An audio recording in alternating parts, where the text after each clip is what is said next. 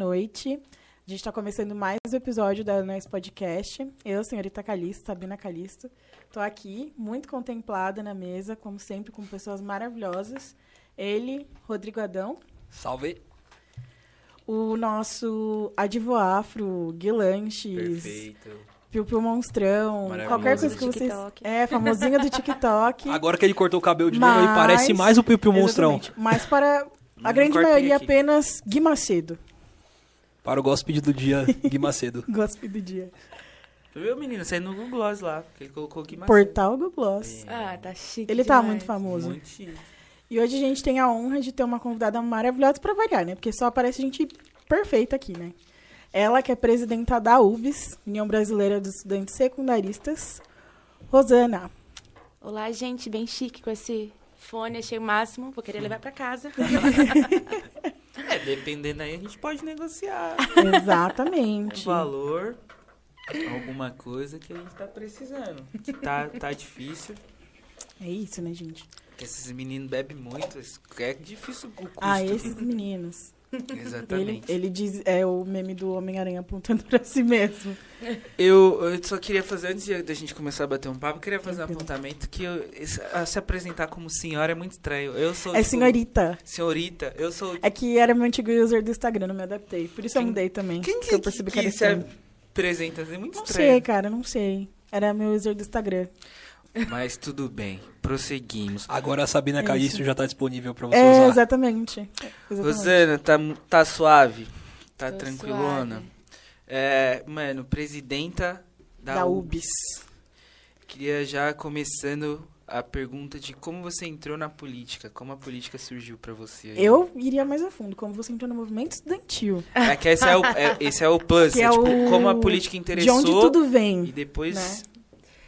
Gente, é, primeiro eu falar da UBS, né? União Brasileira dos Estudantes Secundaristas. É uma entidade de 73 anos, completa 73 agora dia 25, e representa 40 milhões de estudantes, desde o ensino fundamental até o ensino de jovens e adultos. E eu conheci o movimento estudantil, consequentemente a política, por causa da minha mãe. Minha mãe é empregada e ainda estudante do ensino de jovens e adultos. E eu ficava muito indignada, porque que tinha um monte de gente com a mãe médica, advogada e não sei o quê, e minha mãe não conseguia terminar o ensino médio. E aí eu fui pesquisar, né? Como que eu podia achar alguém que representava a minha mãe. E eu achei a UBS. É, e aí conheci a UBS e tudo mais. Depois ocupei minha escola é, no interior do Rio de Janeiro, em Campos de Goitacazes, Faitec. E a gente ocupou a escola por melhoria e tudo mais. E aí ocupamos em 10 dias nove escolas da cidade. É, e aí foi estouro, saiu em tudo quanto é tipo de jornal. Depois dali, eu fui diretora é, da União Estadual dos Estudantes Secundaristas do Rio de Janeiro. E depois, diretora de escolas técnicas, porque eu estudava na FATEC, da União Brasileira dos Estudantes. E hoje, no- estudando no pré-vestibular, quero ser a primeira da família na universidade, presido essa entidade. Então, foi por conta da minha mãe e o questionamento eh, da desigualdade que afetou muito e afeta muito a nossa família que eu conheci o movimento estudantil e a política. E hoje sou presidente da UBS. É, com isso já, com essa É, aula. né, gente? É sobre isso, né? É sobre isso. Caralho, mano, que, que foda como a política surgiu de você. A gente teve algum outro convidado, acho, aqui que falou. Foi o pro... Ah, o Chavoso, pô. O Chavoso, ele falou da questão da desigualdade e como aquilo afetava ele e tal, e aí surgiu o interesse daquilo de e o pai dele também fomentou muito pra ele pra para estudar e tal, mas isso de ver a educação aquele distante, tipo a USP distante dele e tal, e que aguçou isso essa essa Até ele, disparidade. ele frisou bastante o orgulho que o pai dele tava sentindo quando foi junto com ele fazer a matrícula na USP, porque o pai dele, salvo engano, o pai dele nunca tinha entrado numa faculdade. Sim. E a primeira minha vez que mãe, Ela sempre fala esse negócio que você quer passar o quê? Tem que pagar? Ou seja, né? Olha a distância da. Sim. Porque, e e a- o questionamento, por que não eu? Por que não minha mãe? Por que, que a gente não pode, né? E isso me fez. Eu tinha 13, 14 anos, mas eu fui entrar mesmo, assim, na UBS quando eu ocupei minha escola aos 17. Em que ano que foi a ocupação? 17, 16, 2017. Foi em 2017 2018, se eu não me engano. Aí teve uma onda de ocupação no Brasil inteiro Sim, em 2016, sim. mas a nossa foi 17, 18, porque no estado do Rio de Janeiro estava rolando greve dos professores e tudo mais. E a gente ocupou, fez um comando estadual da FAITEC, foi assim. Foi inclusive a primeira vez que um presidente, a FAITEC é a Fundação de Apoio à Escola Técnica do Rio de Janeiro. Foi a primeira vez que um presidente da FAITEC recebeu os estudantes, assim, né? Aquele, pelo menos. É, e a gente fez assim, o AUE. Viajamos, fomos na combizinha, lembro disso até hoje. É, e a FAITEC só tem bravo, né? A gente, a gente brinca que cada escola tem a sua, a sua palavra de ordem. Tem um amigo que é da FAITEC de Mauá, na capital do Rio, e quando eles chegam nos atos, nas manifestações, eles já começam gritando: Quem mandou chamar os capeta de Mauá? É assim que, é assim que os meninos que fazem política lá, movimento estudantil, se intitulam, né? Capeta de Mauá, pra você ver como que é o movimento estudantil. O movimento estudantil tem uma fama que deixa qualquer instituição com medo, né? Amedrontado. E você falou sobre o cursinho pré-vestibular, que você é vestibulando, inclusive. Qual é o curso, qual é a área que você está procurando aí? Então, na FAITEC eu me apaixonei pela biomedicina. Tinha quatro técnicos na minha escola. E o primeiro que eu achei que eu nem ia passar, que você tem que fazer prova, né? Eu falei, ah, vou- tentar para fazer para FAITEC. E no IFE eu nem tentei, no Instituto Federal. Falei, ah, não vou passar. E aí eu tentei. Tinha quatro cursos. É, eletromecânica, enfermagem, análises clínicas e administração. Falei, olha, eletromecânica e administração não vou. Não, não vou, não vai dar certo. Enfermagem e análises clínicas. Ou eu limpo o cocô, ou eu analiso o cocô. Eu falei, vou analisar, né, que é análises Justo. clínicas. E, eu, e aí eu me apaixonei, porque é sobre análise sanguínea, de fezes e tudo mais. E é uma área que a minha paixão eu fazia por fazer, e a minha paixão se deu num dia que a gente foi analisar é, sangue e materiais de pessoas que estavam presas.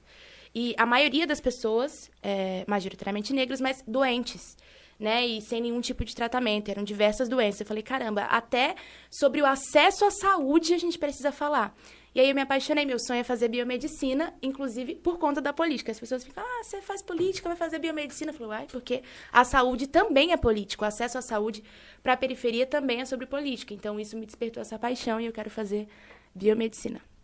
Sim, uma das nossas convidadas que veio aqui alguns episódios, a Carol, ela falou muito sobre permacultura e sobre a, a, a relação disso com a periferia, né? Como as pessoas que moram ali na quebrada, elas não têm acesso, elas não têm segurança alimentar. E esse Nada. termo de segurança alimentar, ele é muito hype, assim, digamos, dentro da Entre os esquerda- burgueses. Dentro da esquerda cirandeira, É. das pessoas de classe média alta e tudo mais, que eles sabem exatamente sobre isso. É. Então, tipo, isso também faz parte de. É uma questão de saúde pública.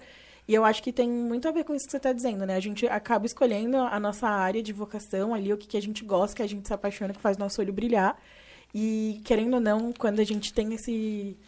Essa coisa ali É. junto, né, com a militância, a gente não consegue desgrudar uma coisa da outra. É porque quando a gente é preto, tudo que a gente faz é político, né? Não tem Exatamente. como. Viver é política. Existe. É, é. então Nosso assim, corpo é Estudar. político, como mulheres pretas, né? Tudo é tem a ver com político. política. Aí quando as pessoas falam, ah, vai fazer isso, achei que você ia fazer outra área, a área da política. Eu falei, é, mas a Só, saúde também só é de eu ocupar um lugar na, na faculdade nesse curso já é um ato já político, é. já é um ato de resistência. Total. É, mas é. bom também frisar que não tem curso pra política. A gente tem um completo imbecil formado em educação física, que é presidente. E a gente Pois é, né, tem um gente? dos maiores, se não o, o maior presidente que tivemos, que não tem um ensino É. superior. Então, fazer política, você fa- a política tá no nosso dia a dia. Fazer política é no dia a dia. A gente faz, tá aqui, tá Fazendo fazendo, política. política. O ser humano é um animal político. É, então, tipo, ah, o curso assim e tal. Eu entendo o questionamento das pessoas, mas o, o curso É. ali. Aí, imagina, você vai fazer ciências políticas só pra você virar político. Não. Se, Mas é se engraçado fosse se seguir você por essa ver, lógica. Pouquíssimas pessoas É, não da, da área mesmo vão pra Aí, se isso. fosse seguir por essa lógica, pra ser deputado, vereador e senador, você tinha que fazer ali no mínimo um técnico em, em direito, um técnico, Técnico jurídico. jurídico. Já que eles estão falando de lei. Não, e é cada coisa, né? Cada coisa que a gente vê naquele... Nossa. Nossa. Inclusive deveria. Olha uma proposta aí pra vocês. Eu não vou falar pra vocês criarem uma bolsa, porque aí vocês já vão Vai ser desculpa pra vão roubar de verba. mais. Já vai roubar mais Já assim. não basta o filho do presidente com mansão, né? Se criar uma É. bolsa... É.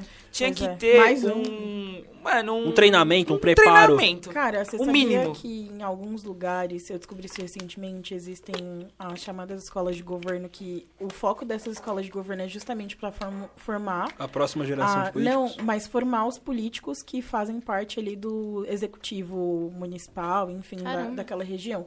Eu descobri isso, abriu uma, se não me engano, em Ribeirão Pires. Não, não tenho certeza dessa fonte. Eu tava descobrindo isso justamente quando eu fui procurar as coisas do que tá rolando na A gente tem faculdade. uma aqui em São Paulo também, que é uma escola de política que chama Bandeirantes, a escola. Ali é filho de senador, filho. É, é filho do, É. dos caras. Mas enfim, é sensacional e eu não sei o que eu tava mais falando, porque eu tenho desse. Eu tenho A gente, aqui a gente é muito aleatório, tá? Já vou pode te dizer que a gente é dispersar muito. extremamente aleatório. Não, não, em algum momento a gente tá problema. aqui falando sobre política, militância, vida e tudo mais, e em outro momento a gente vai falar o quê? Fofoca das pessoas. Fofoca, porque é isso. Sobre a banheira Mais do uma Gugu, fofoquinha muito boa, é saudável. É, então, abri uma caixinha de, de perguntas. Não era nem de perguntas para as pessoas que me conheciam direito responder o que, que eu amo. E mais de uma pessoa respondeu que eu amo Fofoca. Mas fofoca é da Inclusive, o hora. Guilherme foi uma dessas pessoas. Fofoca- Mas é, gente. É, fofoca é gente. bom, fofoca sempre desenrola vários assuntos. A fofoqueira que habita em mim, saúda a Comentar os fofoqueira que fatos é importante. Exatamente. Comentarista. E você falou que você é de Campos. Como. Por que você está em São Paulo? Como se deu esse, esse movimento de sair de Campos, grande terra de garotinho? Eu tava esperando ele vai falar, ele A vai piada, falar. olha. senti que ele Ele ia falar. não, ele não perde. de garotinho, como foi sair daquela terra maravilhosa dos garotinhos e Assim, vir para São Paulo? Como se deu isso? É, passar a comer cachorro quente com purê foi um pouco difícil. Ah, ovo- não, Ovo de pera codorna tá ovo tudo de bem. codorna é... Uva Não, passa tá ovo su- de uva, codorna uva ovo de- passa. e uva passa, Ah, muito mano. gostoso. Mas É, a certo. sede da UBS fica aqui em São Paulo, né? Ah, É, a sede das entidades ficam aqui em São Paulo. Então, eu vim para São Paulo quando virei diretora de escolas técnicas. E daqui também é muito fácil, porque a gente viaja o Brasil inteiro. Né? Então, enquanto diretora, eu fui para o Maranhão, fui para o Paraná. Fui... Então, daqui de São Paulo era mais fácil. E aí, eu vou a casa, nos, né? na- nas festas, Ano Novo, Natal, aniversário e tal. Mas foi difícil acostumar. Primeiro que Campos é bem menor que São Paulo. Não é tão, não, tão pequena, né? 500 mil habitantes por aí. Acredito eu que já está nessa faixa. É, mas é bem diferente, assim. Bem diferente os costumes, bem diferente o jeito de falar, bem diferente tudo. E o cachorro quente com purê. Mas, mas eu, é eu vou assumir, eu vou. É muito assumir. bom. O de Osasco eu gosto. O de Osasco é eu gosto. mas o Osasco é a capital do cachorro quente. O de Osasco eu gosto. E dos pombos também. E mas- dos... Não, você sai, você sai da estação de trem Osasco, você vê no mínimo umas 20 barraquinhas de cachorro quente. Aquela... E pombos. E pombos. Porque Mas tem, tem, um, tem um, um que eu gosto muito, assim, é o meu favorito. Eu vou mandar esse vídeo pra ele pra me dar o cachorro quente de graça. É isso. Mas eu esqueci o nome. Ai, meu Deus. Ela tá de máscara, eu não consigo ver. Ah, cachorro quente do Tião, fica na praça lá em Osasco. Cachorro Na frente do shopping? Não, é uma praça que tem É a praça lá... que tem um monte lá, não é? É. Não, é que em Osasco, qualquer lugar só tem um como monte no de barraca. em Osasco, qualquer lugar, é um monte de Um barraca monte de de cachorro barraca de quente. cachorro quente. Mas é isso, é isso. Estou há quatro, vai fazer acho que cinco anos que já estou nessa loucura que é morar em São Paulo. E... Pode Pera aí, vai um de cada vez, vamos aí. Vai tranquilo. E o movimento estudantil te trouxe para São Paulo. Que outras coisas o movimento estudantil trouxe para você, trouxe para sua vida? Nossa, muita coisa. E você falou esse movimento estudantil de trouxe para São Paulo, eu le- eu lembrei, primeira vez que eu fui no Capão Redondo. Eu cresci ouvindo Racionais, né? Nossa, quando eu cheguei naquele lugar, eu só sabia chorar. No segundo dia que eu ia lá, porque a gente, eu tava passando em algumas escolas lá, falando com a galera e tal. Eu já, minha filha, me sentia do bairro, assim, né? Já botava meu fone no alto, vida louca e não sei o que. Opa, e saía falando com todo mundo. Parecia que eu tava na minha cidade. É, então, tem muitas emoções, muitas histórias. Inclusive, entender a correria de São Paulo. Foi difícil, mas eu consegui entender, né? As pessoas de fora às vezes ficam assim, ah, o pessoal de São Paulo não fala muito um com o outro, o pessoal de São Paulo é muito distante, o pessoal de São Paulo não sei o que lá. Tem várias São Paulo, né? Tem várias São Sim. Paulo. Tem a São Paulo da Zona Sul, tem a São Paulo da Zona Norte. E entender o porquê das pessoas são tão, estarem tão corridas, às vezes, e não poderem nem se cumprimentar. Também foi uma análise, assim, pé no chão, inclusive entendimento da política que eu precisei fazer. Mas o movimento estudantil... E hoje sou apaixonada, tá, gente? Assim, apaixonada. Até Vou- pelo cachorro dei- quente com purê? Dei o braço a torcer. De Osasco, sim. Eu dei o braço assim, a torcer, porque é, consegui entender, né? Quando eu tinha que sair 5 horas da manhã de casa, né? Ali da nossa sede, que é na Vergueiro, Vila Mariana, até chegar no Capão Redondo. E eu via todas aquelas pessoas com a mesma cara que eu, da mesma cor que eu. Ah, eu entendi, pô. Uma, uma hora, duas horas para chegar no trabalho. É claro que as pessoas, às vezes, não vão ter tempo de se cumprimentar. E é desumano, né? É, mas hoje sou apaixonada, assim. E o movimento estudantil me levou em muitos lugares, cara, assim, muitos lugares. Primeiro que eu nunca imaginei entrar num avião. Quando eu entrei no avião, meu irmão, ai meu Deus do céu, eu me sentia tal. E chorava. E eu fui assim a muitos estados. Fui do norte ao sul do, do país, assim. Fui no Amazonas, e fui no Maranhão, e fui no Paraná, e fui. É, no Sudeste fui em todos, no Nordeste fui em quase todos. É, e conhecer muitos estudantes com sonhos muito parecidos com o meu foi muito bonito também, porque é, é, doido, assim, o movimento estudantil, né? Você chega, a pessoa, você fala bom dia, a pessoa fala bom dia, mas ela tá ali lutando junto com você, sabe? É, é, tem o mesmo objetivo que você, que é ser o primeiro da família na universidade como você. Então, foi muito doido para mim conseguir é, entender é, tudo isso, mas apaixonante, assim, ver aonde o movimento estudantil me levou. Mas o lugar mais bonito que o movimento estudantil me levou, na verdade, ele é muito físico, né? Ele, é, ele é dentro de mim, assim, de, de ter esperança de um Brasil melhor. Porque quando a gente cresce, né? E tem um muro de casa cheio de, de, de, buraco de tiro. Quando a nossa irmã, minha irmã, por exemplo, de 8 anos, já sabe se esconder embaixo da cama quando rola tiroteio desde os dois, né? A gente cresce meio sem esperança. Tipo assim, que bosta de Brasil é esse? Que negócio é esse? É, e ver hoje, né? Estar no movimento estudantil me levou a, me levou a esse lugar. Me, me deixa nesse lugar de ter esperança de que é, tem muita gente boa no nosso país e tem muita gente é, que pode transformar esse Brasil que é nosso, porque eu não me entendia como pertencente disso aqui. Eu achava que isso aqui não era para mim. Peraí, se onde eu moro tem tiro, se eu não posso estudar, se minha mãe não pode estudar, se a gente não pode. Então isso aqui não é para mim, não. Pelo contrário, isso aqui não é deles, isso aqui é nosso, né? Nós somos pertencentes dessa terra e do acesso à educação. Então o movimento estudantil me faz estar nesse lugar hoje, assim, de amar incondicionalmente o Brasil com todas as minhas forças e acreditar muito nos estudantes, assim principalmente os da periferia, porque são, é assim, a cada história que eu escuto que é de emocionar. Ontem a gente fez uma ação, é, nós lutamos até o último segundo para garantir isenção para o pessoal do Enem, né? Que foi prejudicado na última, na, na última prova por conta da pandemia, muita gente não conseguiu fazer a prova, e a gente fez uma ação para garantir que essas pessoas tivessem o boleto pago. Esse Enem é o Enem com o menor número de inscritos desde 2007. E, tipo assim, mais de 400 estudantes conseguiram ser ajudados, né? E foi um negócio muito, muito, muito, muito emocionante. Muito emocionante para mim. E cada mensagem que a gente recebia, caramba, eu tinha desistido, caramba, eu tenho 40 anos, vou fazer o Enem, caramba, minha, vocês ajudaram minha filha, caramba, eu tenho 60 anos, vou fazer o Enem, eu, eu tenho não sei quantos anos, vou fazer, sabe? As pessoas acreditando no acesso à educação apesar da dificuldade. Então, eu acho que esse, esse é o meu lugar favorito, assim, que o movimento estudantil me levou. E você comentou que por conta da, da sua luta no movimento estudantil, você conheceu o Brasil inteiro. Isso. Eu queria saber, além de São Paulo, que pô, você se mudou para morar aqui, qual lugar do Brasil chamou mais a sua atenção, despertou alguma coisa em você, seja para o bem ou seja para o mal, por você ter visto um contexto social totalmente fudido, em outras palavras? O que mais te marcou nessas suas andanças pelo país? Cara, o que mais me marcou nas andanças pelo país, eu acho que foi o Maranhão. Quando eu cheguei no Maranhão, é, eu me apaixonei, assim, não só pela cultura, né? A festa junina no Maranhão é totalmente diferente. É, boi e tudo mais é muito diferente. Mas na época que eu fui, eu fui para algumas inaugurações. Eu era diretora de escolas técnicas ainda. Não voltei no Maranhão desde que me tornei presidenta, porque me, me assumi agora na pandemia. Então agora que a gente está voltando a viajar. E quando eu cheguei lá, eu fui para uma inauguração de um negócio que chama IEMA, que é a Escola Técnica Estadual do Maranhão. E as pessoas, elas choravam, porque as escolas do Maranhão eram de taipa, taipa, madeira. Era taipa e, e tipo assim, não tinha banheiro, não tinha nada. E os pais, quando eu fui pra inauguração, os pais choravam, assim, eles ficavam. Pode tirar, né? Pode, Pode fica. Eles ficavam assim. É, caramba, meu filho vai estudar aqui e as escolas tinham computador. E o pessoal começou viajando, os estudantes começaram ir para Portugal, para não sei aonde, disputar não sei o quê. E aquilo ali me marcou muito como a transformação do espaço, né, de uma escola pode afetar uma comunidade, afeta uma comunidade inteira. Então, o Maranhão, eu, nossa, né?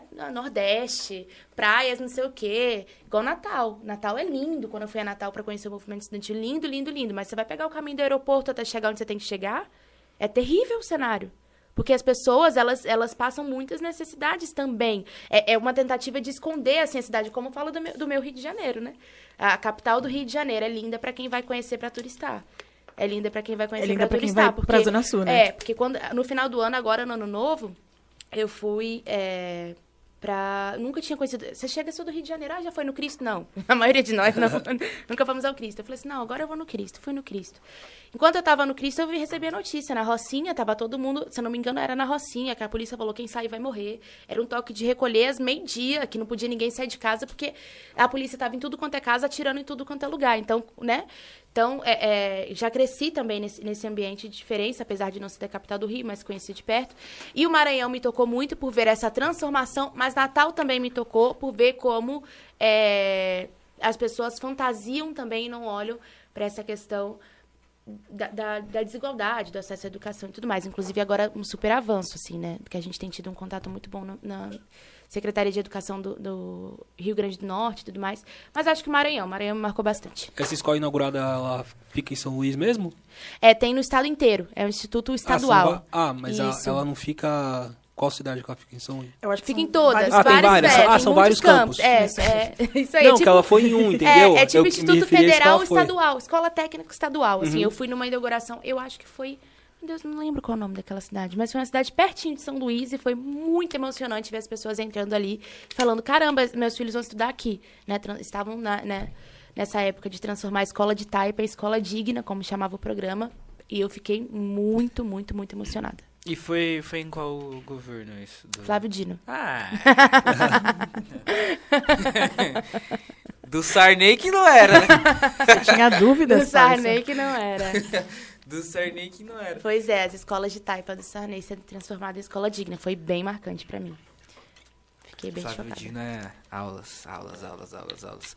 E é, qual você tem alguma universidade que você quer fazer cursar ou uma Cara, específica ali que tem o meu sonho da vida, porque é assim, né? É, muitas, muitas muitas coisas. Já pensei assim, tantas, tantas e tantas, mas meu sonho da vida seria fazer a biomedicina na USP, porque tenho visto. A, a, sabe, como, como funcionam os laboratórios, não adianta, as universidades, inclusive a gente está numa batalha contra os cortes nas universidades públicas Sim.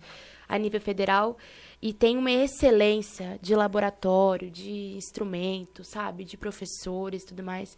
Então, meu sonho, né? O Enem é, passado eu prestei, e fiquei nas, nas duas chamadas, uma para Química no Instituto Federal de São Paulo, uma para Biomedicina na USP, enfermagem na USP, na verdade, para depois tentar Biomedicina, porque a minha nota não dava e agora eu vou tentar de novo. Vamos ver se vai.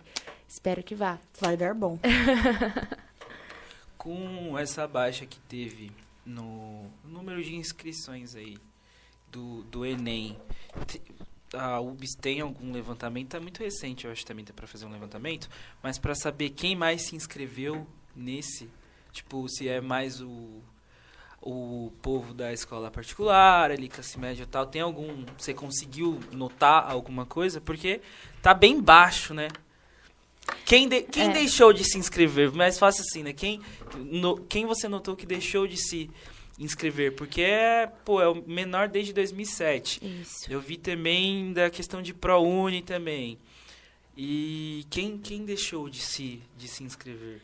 Cara, a gente ainda não tem dados desse, desse Enem, mas, obviamente, quem deixou de se inscrever são os estudantes mais pobres, principalmente os negros. É, quando a gente fala de pandemia, né, e agravamento da desigualdade social, a gente pensa, nossa, o Brasil está pipocando de desemprego, está pipocando de subemprego, pessoas voltando para o mapa da fome. Peraí, de, esses, essas pessoas são parentes de quem? São pais de quem? A gente chega rapidamente nos estudantes das escolas públicas. Né? Os nossos pais estão nessa estatística de desemprego e subemprego. Então, esses estudantes das escolas públicas, principalmente da periferia, principalmente os negros, estão há mais de um ano sem estudar. Isso porque, não é à toa, inclusive já deve ter começado o pronunciamento do uhum. ministro da Educação, que vai falar sobre Enem e retorno às aulas, mas eles não gastaram um centavo do dinheiro que poderia ter sido destinado só para a estruturação das escolas para garantir a segurança no retorno às aulas, por exemplo. Não quiseram garantir internet, nós construímos um projeto de lei, chama PL da Conectividade, aprovamos na Câmara, no Senado, passamos, Bolsonaro vetou, a gente derrubou o veto e agora Bolsonaro entrou na justiça para impedir que ele seja colocado na prática. E esse projeto de lei pode garantir internet para 18 milhões de estudantes e 1 milhão e meio de professores. Então, essas medidas né, que eles é, reforçam faz com que a maior parte dos estudantes brasileiros hoje não estudem. Então, se eles não estão estudando, se eles não estão acessando a educação um ano e meio, são eles que não estão se inscrevendo para o Enem. Então, certamente, nós somos os mais afetados é, por esse descaso nesse, da educação e somos os que têm evadido, abandonado o estudo, infelizmente. Então, eu acho que nós somos, ainda não saiu dados, né, mas tenho certeza, assim como o último, que nós somos a maioria dos prejudicados. Enquanto isso, o governo estava gastando dinheiro com influencer ah. para fazer campanha durante a pandemia. Pois é, pois é, com motociata, né? Que agora é assim. Leite Colocar... condensado, gente. Leite, Leite condensado. condensado. Churrasco do exército, com Não, picanha 1.800 e reais o quilo da picanha, enquanto o povo brasileiro está passando fome, voltando para o mapa da fome. É um absurdo, né? Ah, não, gente, mas o mapa da fome é uma coisa imaginária. é. Delírio comunista? Delírio, fala. É. Delírio comunista. Não, e porque o leite condensado ele é extremamente necessário pro, pros militares recuperarem energia. A gente tava falando de segurança alimentar agora, é verdade. É. Que, que não, não precisamos olhar para os estudantes negros que estão no, na estatística da desnutrição infantil agora, Exatamente. porque não tem merenda escolar. O negócio é leite condensado. Esse e churrasco com picanha é e Heineken. É absurdo. O, outra coisa que eu ia levantar também sobre o Enem, o valor do Enem. 85 reais. Porque assim, muita, muita gente, assim, uma parte aí consegue pegar a isenção do Enem, mas uma boa parte que não tem condição de pagar não consegue pegar a porra da isenção e é caro pra caralho. É Vamos caro fazer. para um. Mas assim, vocês que são mais velhos, na época de vocês, o Enem já tava nessa faixa de preço? Eu consegui isenção, nem lembro quanto que tava. Também, ah, desculpa. É. Pô, eu, eu, eu fiz o Enem. Já era não, é, fudido naquela época, Enem, tem que pagar não, o Enem ainda. Eu fiz o Enem em 2012. Ah, eu fiz em 2012 também. Eu tinha 13 anos. É, então, eu tinha 12 anos em 2012. Eu, tinha 17. Cê, Cara. Você sabe, você lembra? Cê, quanto... Eu fiz isenção também, mas fiz em 2013, você tinha É, então. Ô, produção, pesquisa aí o preço do Enem em 2013. Eu tinha 13 anos. Ah, eu acho que a gente tem a mesma faixa de idade. É isso. Normalmente eu sou, eu sou a única, 2000 aqui, mas... Nenenzinho. É, eu sou 99. Mas, cara, absurdo. E a gente estava falando exatamente sobre isso, né? Em tempos de agravamento da desigualdade. Tipo assim, teve no, no, no último Enem. Quanto? 35 reais. 35 reais para 80 e poucos. 85. No último Enem, as, teve estudante que foi fazer a prova e chegou lá não tinha sala. Porque não tinha, não estava organizado. Hum. Então, esses estudantes que não tiveram sala, que estavam com sintoma de Covid, tiveram um monte de preocupação, o justo seria o quê? Tem isenção nesse Enem, né? não tiveram, não quiseram garantir. E muitos estudantes não, porque quando você fa, quando você tem isenção e falta a prova de um ano, no próximo você não você tem não direito. Tem. Então todo mundo pobre, ferrado, da periferia, de escola pública, que teve isenção na última prova e não pôde ir por complicações da pandemia, não teve isenção nesse ano. E eles não quiseram garantir. Então, R$ reais num país mergulhado no mapa da fome é justo para quem? Quem que pode pagar? Sim. Quem que pode fazer? Então, assim, é isso que eu tô falando para você. Sem, mesmo sem dados, sem dúvidas alguma, os mais afetados nesse Enem vão ser os jovens negros, porque não vão ter é, acesso à prova, que é a porta de entrada, a principal porta de entrada para a universidade, é, e estão sem perspectiva nenhuma de futuro. Eu tenho escutado de muitos estudantes. Ah, para quê? Vou ficar desempregado. Ah, não vou conseguir passar, não vou conseguir fazer, não tem uhum. dinheiro. E muita gente desistiu nisso, né? desistiu. né? Porque eu tenho vários amigos que falam, tipo, meu, se eu tivesse que agora eu já me formei no ensino médio, na faculdade, mas se eu tivesse nesse rolê agora, eu não ia fazer. Eu ia desistir. E eu acho que isso também traz um panorama muito grande pro pessoal que estuda no EJA, que tá, é. assim, pensando em voltar e ir para a universidade e não consegue Porque investir na educação, tipo, a pessoa investe o tempo dela com educação, sendo é. que ela tá vivendo o dilema. Eu vou pagar uma conta na minha casa, ou, ou vou, eu vou pagar vou, o Enem. Ou vou pagar o Enem, eu vou ou... comer vou dar para os meus pensar filhos, né? Porque a gente também tem esse cenário dentro do EJA. E é extremamente problemático. E você tocou num ponto muito sensível, que é a questão da subnutrição, é. por não ter acesso à merenda escolar, né? Tipo, quantos projetos de lei, quantas vezes, assim, a gente ouviu durante a pandemia, as, principalmente os municípios tentando tomar ação sobre isso e não teve retorno algum. Não teve. Não teve nada, assim, tipo, porque o auxílio que vai ajudar toda a família ali vai garantir também essa, essa alimentação, que também não era uma coisa que os pais precisavam antes. Porque tinha muitas crianças que acabavam indo, indo para a escola só para comer. E além disso, é, esse problema referente à merenda, à alimentação dos alunos de escola pública, é, era um problema até durante, até antes da pandemia, porque quem não se lembra da brilhante ideia do Dória de criar uma ração humana para distribuir para as crianças da escola que é o nome pública? porra lá? Você Ah, já, tá, alguma coisa Você já ata. sabe, mas não custa lembrar. Você que tá pensando que o Dória é um cara maravilhoso, porque ele tá adiantando as Ai. vacinas. Gente, ele não tá fazendo mais do que a obrigação dele. não esquece que ele tem toda a ração humana pros adolescentes e pras crianças do, do município ensino de São público. Paulo. Adendo também, ele cortou o dinheiro da pesquisa da FAPES, FAPESP, eu É, acho. foi. Tentou Então- privatizar o Butantan, que é o que ele tá usando pra alavancar a campanha dele agora. Então não se engane vem. com o João Trabalhador. Era Viva o SUS e viva a acho que é ciência, farinata. né? Ace- acelera Farinata. São Paulo. Farinata. A ração O- que ele quis dar? É, farinata. O gestor, porque ele não é político, ele é, É o gestor. gestor. É. Não, o cara. Não, esse aí é uma incógnita. É, várias fofocas dá pra gente fazer. Esse pessoal que entra na política pra dizer que não é político só pra enganar o povo, né? Pra tentar chegar à é tipo presidência. usar as cores da bandeira do Brasil pra falar que é patriota enquanto vende as riquezas no nosso povo. É assim, Exatamente. sem e presta noção. Mas o continência patriotismo Pros é Estados o- Unidos. pra, pra Estátua da Liberdade. É. Mas o patriotismo é o primeiro recurso dos canalhas. O primeiro recurso dos canalhas é o Primeira coisa que eles apelam, né? Cara, e a É gente isso. fica até com vergonha, né? A gente fica com vergonha de falar que é apaixonado pelo Brasil, que a que gente as pessoas podem confundir. É isso que eu fico. Eu falei, gente, nós temos que tomar esse negócio de assalto. Sim. Porque como que esses caras falam que é patriota se odeia as nossas re- religiões, odeia os nossos sotaques, odeiam a nossa, cult- a nossa diversidade né, de cultura, odeiam a nossa cor, odeiam a nossa música, odeia tudo do Odeiam as Brasil. nossas pessoas, Que negócio tipo, que é esse? Verde e amarelo é nossa, a E bandeira é não, nossa, e entendeu? o- os patriotas eles andam com a bandeira dos Estados Unidos do lado e de Eu não também. entendo, batendo continência pra bandeira dos Estados Unidos. Não, nem pra bandeira. Os caras vão pra uma loja, que eu não vou citar o nome, é a loja. Do velho careca estranho.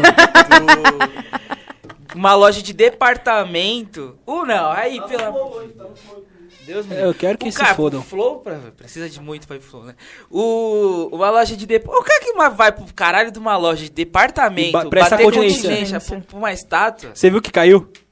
Ah, Caiu. aquilo ali, eu falei, gente, minha mãe tá, Yansan, oiá, muito obrigada, eu sabia, não, aquilo ali eu falei, hoje ela tá que tá, porque quando aquele vento bateu e tombou, só falei, parrei, é isso aí mesmo, porque não é possível. Mas é isso, cara, odeiam tudo nosso, entendeu? Odeiam tudo nosso. Você quer ver, ai, anda de verde e amarelo, ai, porque o funk não é cultura, porque o... Odeia tudo que a gente produz, odeia tudo do Brasil, isso aí é tudo mentira, né? A Usam cultura deles é aquela cores. dancinha ridícula que fizeram na É. campanha. Nossa, aquela música mal feita. É, a cultura A é... única coisa que serviu foi os memes que fizeram depois Nossa, dessa total. dancinha. Não, é absurdo. É bizarro. É bizarro.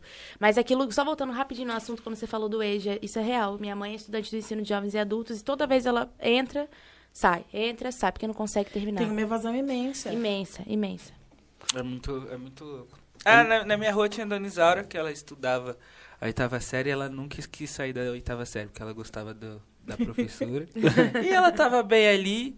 É, Dona Isaura, que era filha de escravizados, mó, mó da hora. Ela aprendeu lá no, nisso, no, no EJA, muito, muito louco. E a importância que, que tem, a importância da educação, que eu fico sem saber por que que a gente não investe nessa porra. Mano, sem saber eu sei, o eu sei projeto por é de mas destruição. Que é o plano projeto. deles. qual é que é o pretexto do, do governo pra manter, pra ter esse valor absurdo no, no valor do Enem? É, porque é assim, 85 reais pra gente fazer o Enem, enquanto eles cortam mais de 770 milhões dos institutos federais e universidades federais. A UFRJ fechou, não fechou? Vai, a, a reitora, a reitoria fez uma nota, né? Que pode fechar no meio do ano. Porque não tem. Gente, é, o UFRJ. Eu tinha visto uma notícia sobre Que isso. isso? Toda a relevância que Não. a UFRJ tem. A né? UFRJ, os institutos federais. No meio da pandemia, vamos pensar numa ideia legal? No meio da pandemia, vou aqui cortar quase um bilhão de reais para fechar o berço da ciência e da pesquisa. Olha que patriota que eu sou. Qual que é a ideia, né? E, e esse projeto de não investir na educação, porque as pessoas ficam assim, eu não acho que o Bolsonaro é doido, burro, né? Nada ele é inteligente. Ele é, Ele é muito muito inteligente. E ele tem um projeto. Um projeto de morte e destruição. Porque quem não investe na educação quer um Brasil que retroceda. Quer um Brasil que ande para trás. Porque sem educação não há Brasil que avance. Então, quando ele deixa mais da metade dos estudantes sem estudar, é porque ele quer, a gente sabe o quê? No subemprego, a gente passando fome. Quando ele quer fechar a universidade, quando ele quer fechar o Instituto Federal, porque ele quer garantir que apenas quem possa pagar possa estudar e ter acesso ao ensino superior. Porque essa é a nossa realidade hoje. Quando ele fecha os olhos para tudo isso e deixa declarado Hoje, a prioridade do Ministério da Educação não é garantir merenda para os estudantes que estão passando fome, não é internet, é homeschooling. Regulamentar para que os estudantes ricos possam estudar em casa Além e daquela em casa. briga ideológica que, segundo ele, o, mi- É. o novo ministro da Educação, que é mais conhecido por ser um pastor do que pelo currículo dele, Pois é, a desculpa deles é não, vamos limpar o ministério, vamos limpar o MEC de toda a, o- abre aspas, o lixo ideológico que eles, pre- eles pregavam antes e vão fazer a limpa. Limpa no quê, tio? Não, é absurdo. O que eles estão fazendo a limpa é da gente na, na escola, né? Nossa, Estão mano. fazendo a limpa dos estudantes negros de ac- Exatamente. acessando a universidade, É só a se limpa for. deles. Não, vai chegar primeiro de, primeiro de janeiro de 2023 e vai voltar todas as ideologias que vocês pregam, inclusive até mamadeira de piroca que vocês Exatamente. inventaram aí. Todas, Quais as a- melhores- todas, capaz de ter, Não, só gente, pra provocar. não, peraí. As melhores Cara, fake news, velho. fake Vamos- news vamos- são absurdas. Pablo Vittar. Pablo Vittar seria ministro da Educação. Nossa, sim, essa Essas eram muito muito boa. boas. Com Não, certeza cara. muito melhor. Sim. Mas vocês viram que o Lula seguiu a Pablo, né? Não, e ele foi formado no MST, né? Cara, máximo respeito, Sim. assim, aos E trabalhadores. falou isso na cara do, do Luciano campo, né? Quando a gente fala de segurança alimentar, inclusive é isso, né? Vamos falar É de segurança alimentar com recorte de classe. O MST faz isso muito bem. Exatamente. Mas é, são, eram as fake news, assim, mais bizarras do mundo, né? E era mamadeira de órgão genital, e era Ai, a cartilha, professor. o, Kit gay, kit gay, kit gay. kit gay. Gente, esse kit gay nunca Eu recebi na eu tô esperando até hoje, porque se fosse o kit gay, talvez eu tivesse saído do armário mais cedo, né, gente? Não teria ficado lá. Pois é, mas assim, absurdo demais. E é na base da mentira, e eles continuam, né, cara? E, e, assim, com dinheiro público, inclusive. Quem financia, né? A grande pergunta é isso: quem financia esse gabinete do ódio? Porque, assim, gente. Essa eu, milícia virtual. É, Não, é- e é muito, é muito doido porque disseram que eles vinham limpar a corrupção do Brasil, né? Vocês estão vendo aquela ilustração da, da família feliz, né? A Aquela, família... aquela cartilha de que pastor entrega, É, que é tipo tá, exatamente. 300, o- tre- 30 leão em volta das pessoas. Só que, É, nessa, tem só que reparem que nessa Não, cartilha todo mundo é branco. branco. é. Antigo Só se for, só se for, porque a sensação que dá é isso, né? Assim, é, é- é bizarro o caminho que eles dão pra nós. E, e eu costumo falar muito disso, né? Acho que o que mais me faz apaixonar pela luta pela educação é isso. Porque a educação tá ligada com todos esses problemas. Todos. A educação não há Brasil que avance e supere as crises da pandemia do coronavírus sem educação no centro do debate. Não há. Quando a gente fala de emprego, quando a gente fala de comida, quando a gente fala de saúde, a gente também fala de educação.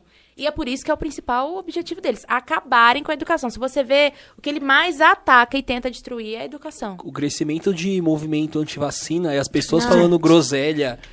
Não vou Falta me de vacinar, acesso. mano. Cara, gente, eu sou da época da minha, a minha carteirinha de vacina rosa, eu era orgulhosa daquela carteira. Quando eu, Não, eu não vi, vou, não eu, vou me assim, vacinar, é um chip que vão botar em Meu mim. Deus, eu fiquei passada. Eu falei, meu pai do céu, o que tá acontecendo? E olha que essas pessoas ainda têm acesso, hein? Tem dinheiro, a maioria delas, e, e- e transformam tudo num- num- no fim do mundo a ponto das nossas pessoas, por conta da falta de acesso, reproduzirem. Exatamente. Sim, e mano, o que eu, o- fiquei puto é que eu cheguei a ver um, man- um monte desses idiotas com acesso à informação debatendo com, com médicos, com enfermeiros, com profissionais da saúde sobre a eficácia da cloroquina em E relação à vacina. não entraram nessa onda? Não, Não, aí, esses aí eu nem. Quantos Não, médicos? Nem tem invadiram esse hospitais, né, pra poder... Vamos ver se tem mesmo tanta gente O na tanto UTI. de, de, Ah, enfer- o- de enfermeiro que foi mamãe, atacado. Mamãe lá. Tanto de enfermeiro que foi atacado, enfermeiras que foram atacadas no, no metrô. Eu ia fazer uma piada sobre Pode eu fazer. falei, mas eu fiquei quieta. Não, pode Não, não, fazer. A gente, amei. a, gente pode, a gente gosta de esses Porque idiotas. aquele ali, gente, é, é- é bizarro, né? Inclusive contribuíram, assim, é, bastante pra esse nível de ignorância, né? Eu- é, E agora faz videozinho criticando o governo atual, filho de uma puta. É, porque É difícil. querendo passar pano no. O que você no acha que, que se deu esse crescimento neofascista no, no Brasil? Cara, assim, eu acho que essa turma tem um- uma grande responsabilidade, né? Eu lembro muito, assim, eu fui muitas manifestações de 2013, é, na época a escola toda era mobilizada e tudo mais, e eu não entendia muito bem o que estava acontecendo, mas eu estava revoltada, tava e hoje eu fico, assim, pensando, né, como que é a cada episódio.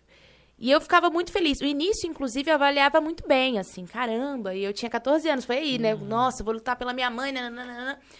Depois que eu fui ver que naquelas manifestações se queimavam bandeira do movimento estudantil, se queimavam bandeira de partido, porque, peraí, não pode pluralidade, não pode, é, é, não pode as pessoas se expressarem, como é que é esse negócio?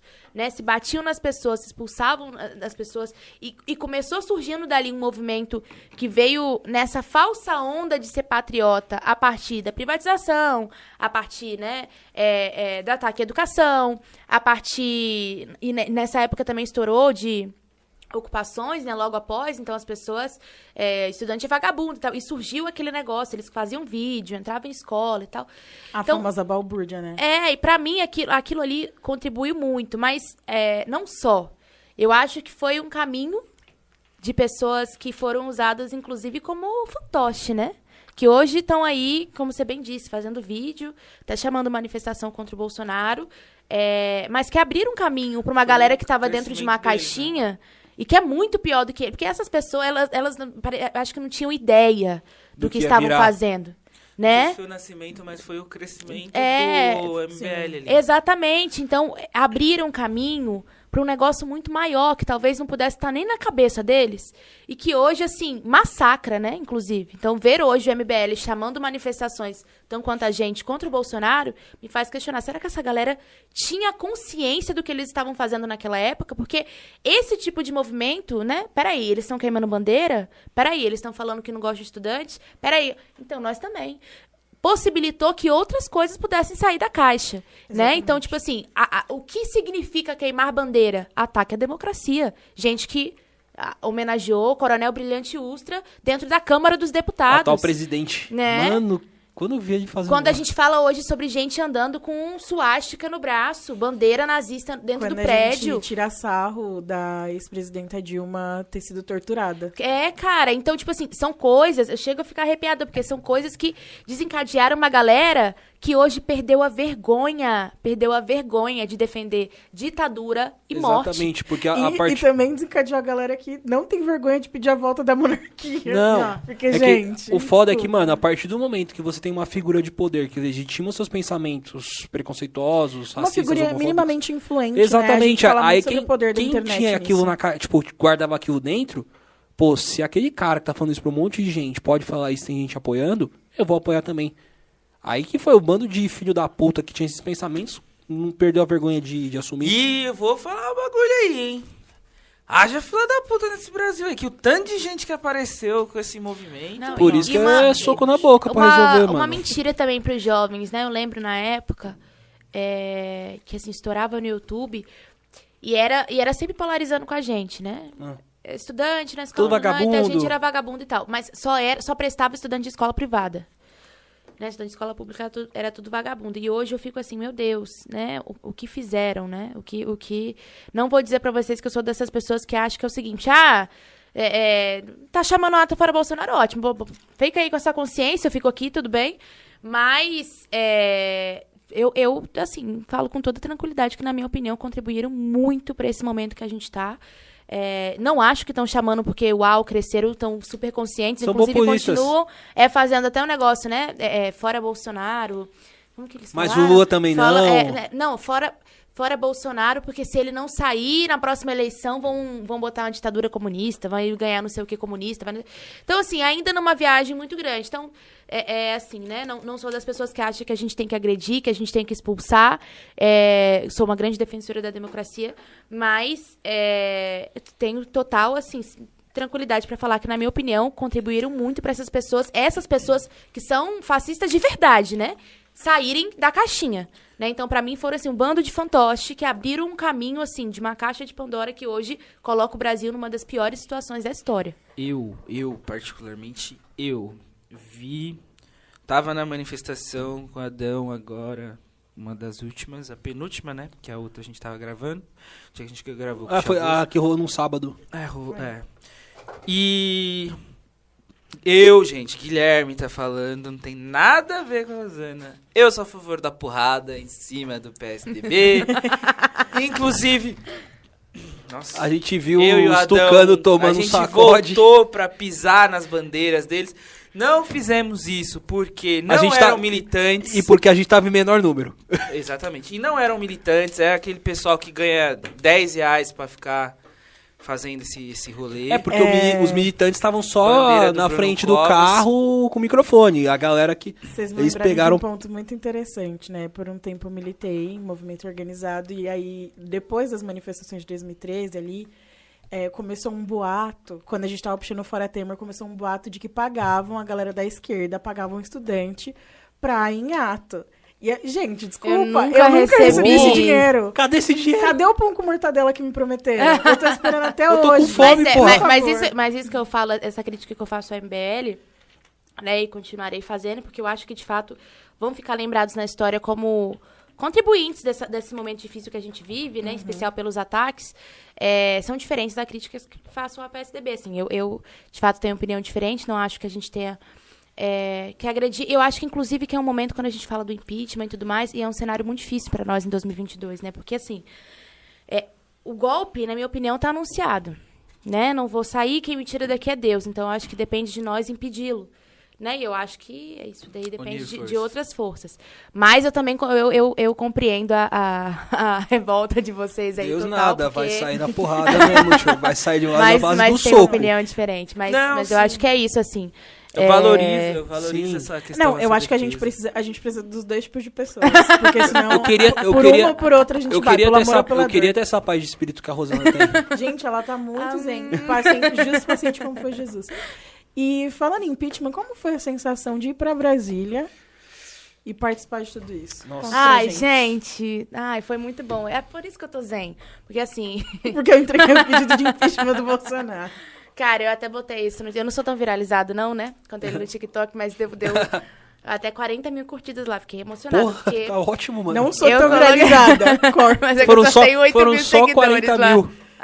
Mas eu é, postei sobre isso, né? Eu nunca imaginei que eu pudesse representar 40 milhões de estudantes na entrega do super pedido de impeachment. Nós já entregamos outros, fui a Brasília algumas outras vezes, mas esse eu acho que teve um toque especial, né?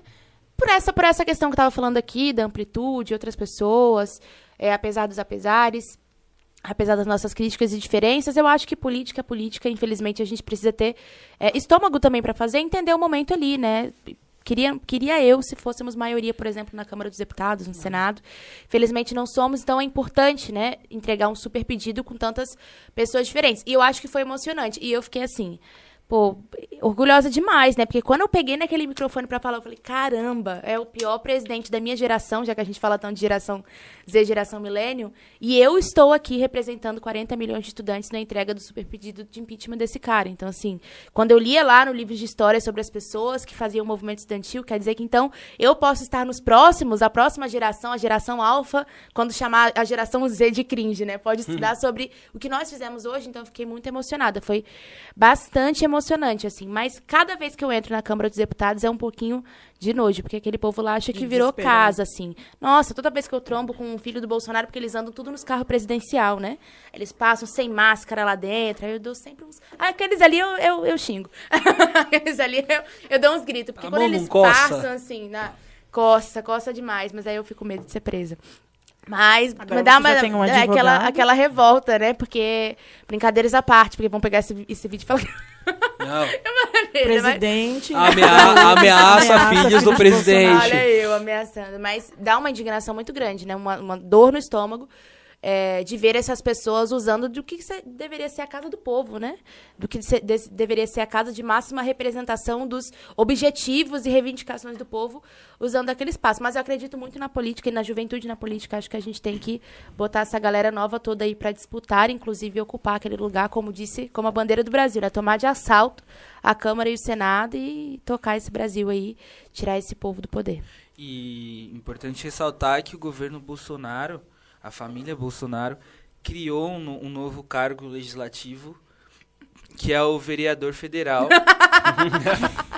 Gente, isso é muito bom. Trabalha três horas por dia, gente. Às vezes ele trabalha 30 minutos por dia, cinco horas de almoço. Nossa, mãe do céu. E o cargo do vereador federal, além de receber muito bem, é Twitter, É. rede social.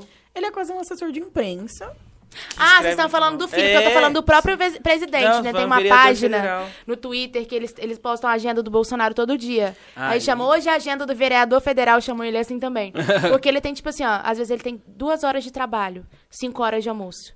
Aí, ai, Bolsonaro trabalha muito. Sério, gente, tem dia que ele trabalha uma hora. Eu acompanho sempre essa página no Twitter. A agenda do Jair. Eu vejo todo dia, tipo assim, ó, ele não faz nada. O homem não faz nada. Eles chamam ele de vereador federal. Mas então tem dois, né? Porque o outro, de fato, deveria Ah, estar lá. No Rio só fica Família. viajando com o pai, é de fato. É, vereador filho. Eu acho E bostejando isso. na internet. É. Gente, de verdade, eu queria a paciência dessas pessoas pra postar tanta coisa na internet. Porque, puta, É, O deve que o Carluxo escreve não é muito difícil de saber que foi ele que É escreveu. óbvio, ele, É. ele cata e, tipo, tá ligado o. O indicador lá? Corretor. Não, é, o Ecato corretor vai. Todas as palavras que aparecer e vai formando Não as dá frases. pra entender nada, Exatamente. né, Quanto que será que. Carluxo levaria, ganharia de nota no Enem? Uma redaçãozinha. Eu ia falar isso. Coesão também. e coerência não É, existiu eu ali, acho que passou ele longe. zeraria Gente, todas mas se as- você, as Mas se você põe o nome, você não zera, né? Não tem um negócio assim. Eu acho que talvez... Não, eu acho que zeraria. Eu acho que ele erraria o não- próprio não nome. respeitaria Na verdade, direitos, humanos. é. Verdade. Ele erraria o próprio nome, velho, certeza. Não, Não, mas eu ele- acho que. ele- acho que. Ele é, ele é. Porque esse povo, eu não entendo, né? Estudante é, ele, estudante é vagabundo. Eu fico pensando, meu Deus do céu. E o cara trabalha duas horas por dia, o quê?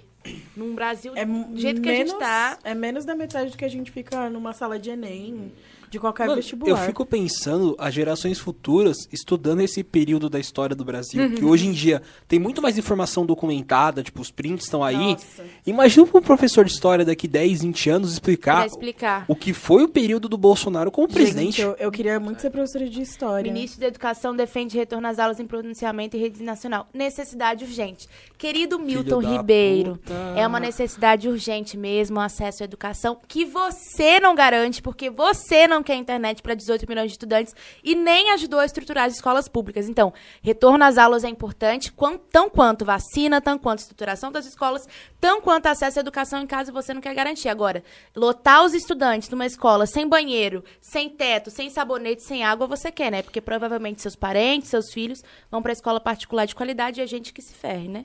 Então, assim, absurdo e a gente não nega de jeito nenhum a importância de falar não só sobre o retorno às aulas, mas sobre o acesso à educação em pandemia. Agora aqui, em quais condições? Com qual tipo de segurança? Qual garantia do acesso à educação? Nenhuma, porque é isso que o Ministério da Educação está fazendo. Então, E também, cara de pau. e também a segurança dos próprios professores, dos É. servidores públicos que estão ali expostos todos os dias de forma Geno- porca. A Genocídio. própria vacinação E- da educação foi uma pauta que nós conquistamos. A gente lutou muito para incluir os profissionais da educação na, na prioridade, porque eles não queriam.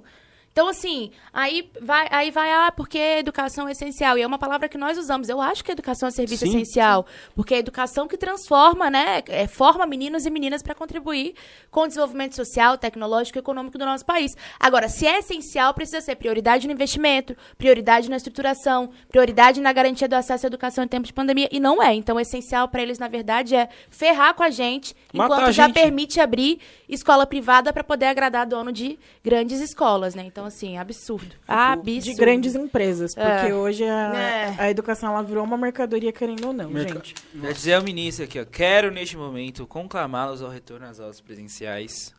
O Brasil não pode continuar com as escolas fechadas, gerando impacto negativo nestas e nas futuras gerações.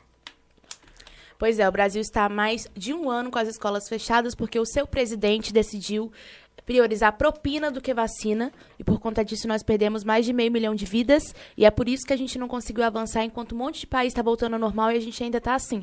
E para né, completar mais uma vez a não garantia de acesso à internet. Então a culpa, senhor ministro Milton Ribeiro, de ter estudante hoje sendo afetado pela dificuldade da pandemia é totalmente sua e do Bolsonaro, porque se fosse por a gente, a gente já. Ah, quem dera poder voltar para as escolas logo. Se tivesse vacina, se tivesse estruturação, se tivesse investimento, né? E pensar que, tipo, o Brasil era referência em programa de Nossa. vacinação, mano. Nossa, sim. Dá Não, mas até já, nós já tivemos grandes nomes da educação, viu? Um cara desse, ministro da educação, chega. Não, gente, e até o próprio histórico. Eu lembro que ano passado a gente chegou num ponto que o canal, Eu vou pedir uma tudo bem, o Você canal come, né? do Ministério da Come. Educação era um... Não, coxinha, desculpa. Comemos, em resumo. O canal do Ministério da Educação era um palhaço, assim, né? Que a gente via lá. o Ventralbe? Tipo, você olhava e você falava, Não, mano, é é sério aquele isso? ali, eu era bloqueada, eu sou bloqueada em, em todas as redes. Vou botar no meu, no meu certificado. Você deveria Bloqueada colocar nas isso no redes do. Lattes. Porque assim, ó, o maior medo deles era o mov- dele era o movimento estudantil Nossa, dele e dos total. filhos, né? Porque assim, falta de vergonha na cara total. Ah, mano. Primeiro que tinha que estar na bio dela, do Insta. Mano. Foi bloqueada pelo Intraub em Pode colocar Até redes. meu celular aí que eu Pode quero botar ver. Vai colocar na bio. Bloqueada por Weintraub. Opa. O. Não, vai Traub, velho. Gente, aquilo. Na verdade, como toda a equipe, É, né? o que, que esse Bolsonaro. cara fez, na, tipo, tirando tentar ser ministro da educação, o que, que esse filho da puta fez da Ah, vida tem dele? aquela fala dele. Não, an- an- antes, antes, Ah, antes não. da Ah, já ter não sei. entrado. Tipo, o que, que ele fez Ele era é, professor de federal, não era? Da Unifesp? bagulho assim? Esses caras têm currículo. Eu- Esses caras não são. A, a gente, a gente acha Não, não. que esses caras são Não, imbecis. eu não acho que ele é um imbecil, eu quero saber o que ele fez mesmo. O Sérgio Camargo mesmo. Eu acho ele um baita imbecil, mas ele não é um imbecil por completo. Eu- o ca... Reitor da Unifesp. É, Mas é que eles são inteligentes num projeto Sim, de eu destruição queria do saber o país. É isso que deles. eles fazem. não é uns caras que ah, veio do nada. Não, não, É queria- uns caras que, mano, estudaram a beça.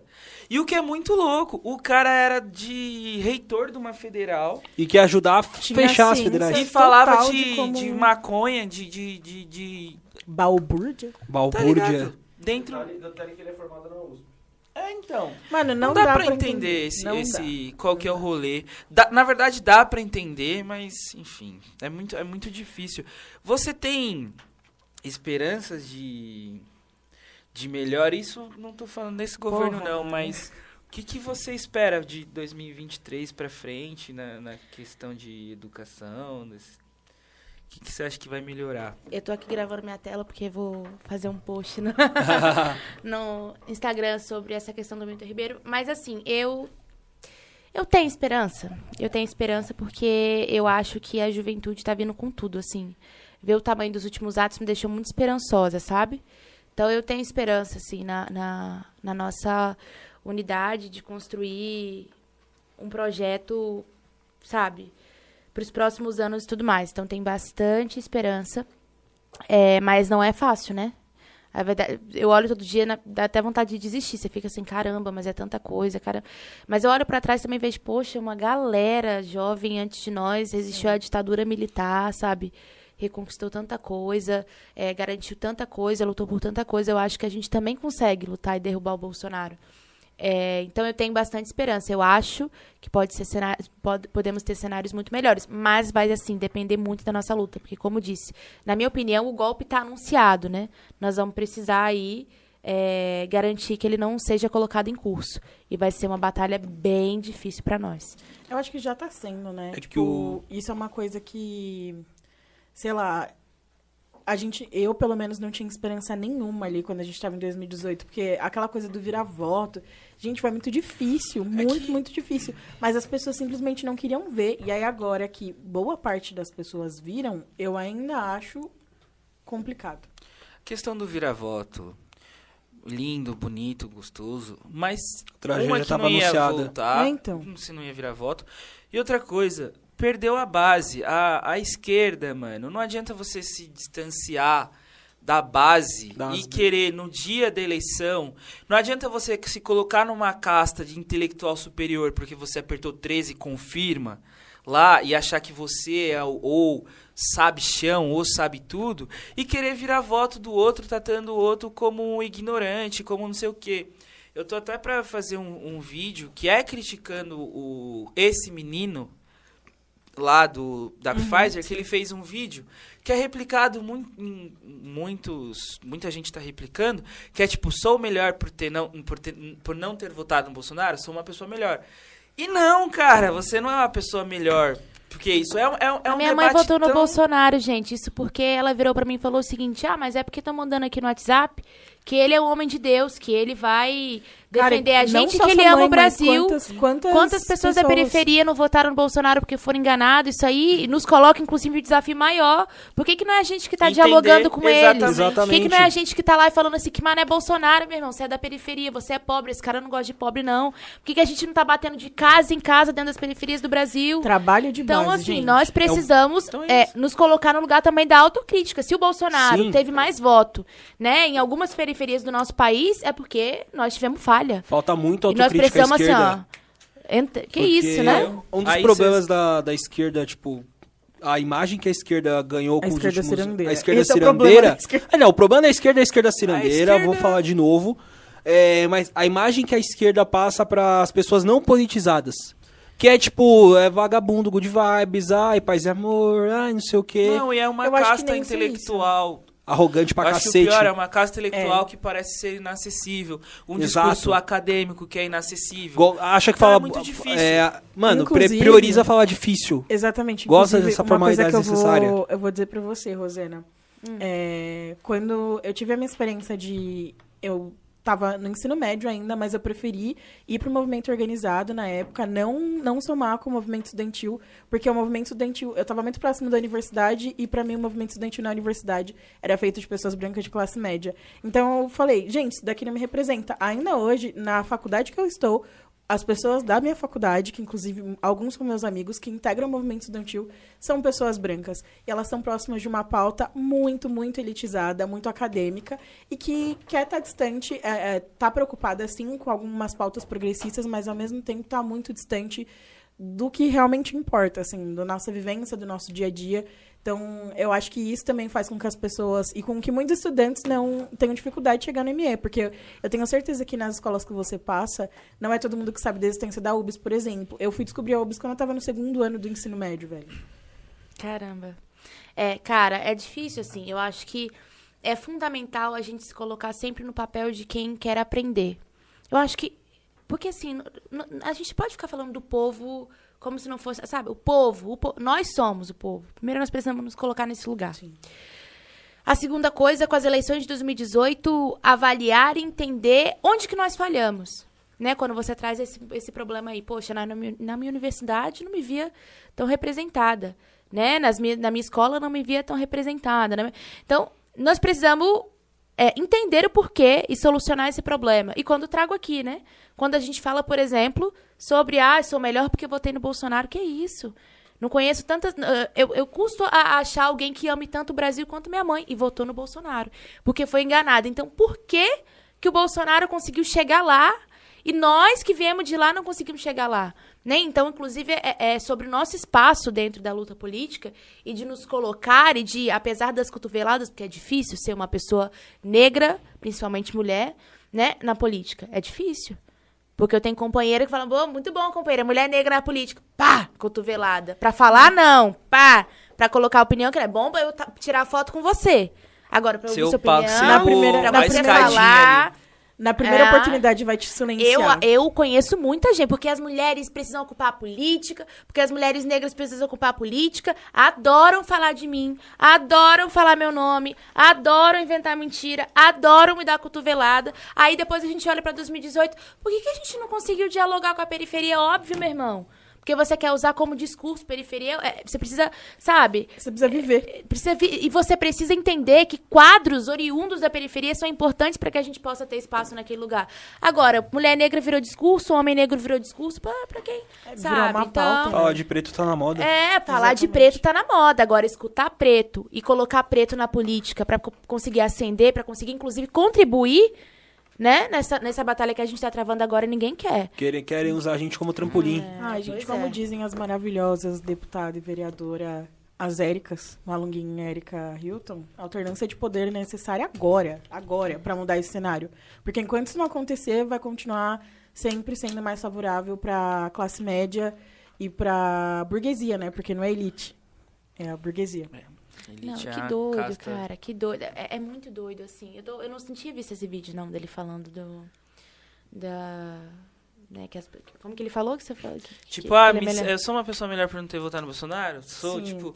E é no, é no humor, é tal, mas é nisso que você. Mas muita gente se enxerga dessa forma. É a casta superior de ter Mas apertado eh, três quando você confirma. se enxerga é melhor, porque não votou no Bolsonaro, porque você tem acesso, isso te coloca, te coloca ainda mais distante de diálogo com pessoas, por exemplo, como a minha mãe, Exatamente. que votou no Bolsonaro porque não tem, não teve acesso a info, apesar, né, conversei muito com a minha mãe, mas meu irmão, aqui no WhatsApp tá, tá falando que vocês estão fazendo isso.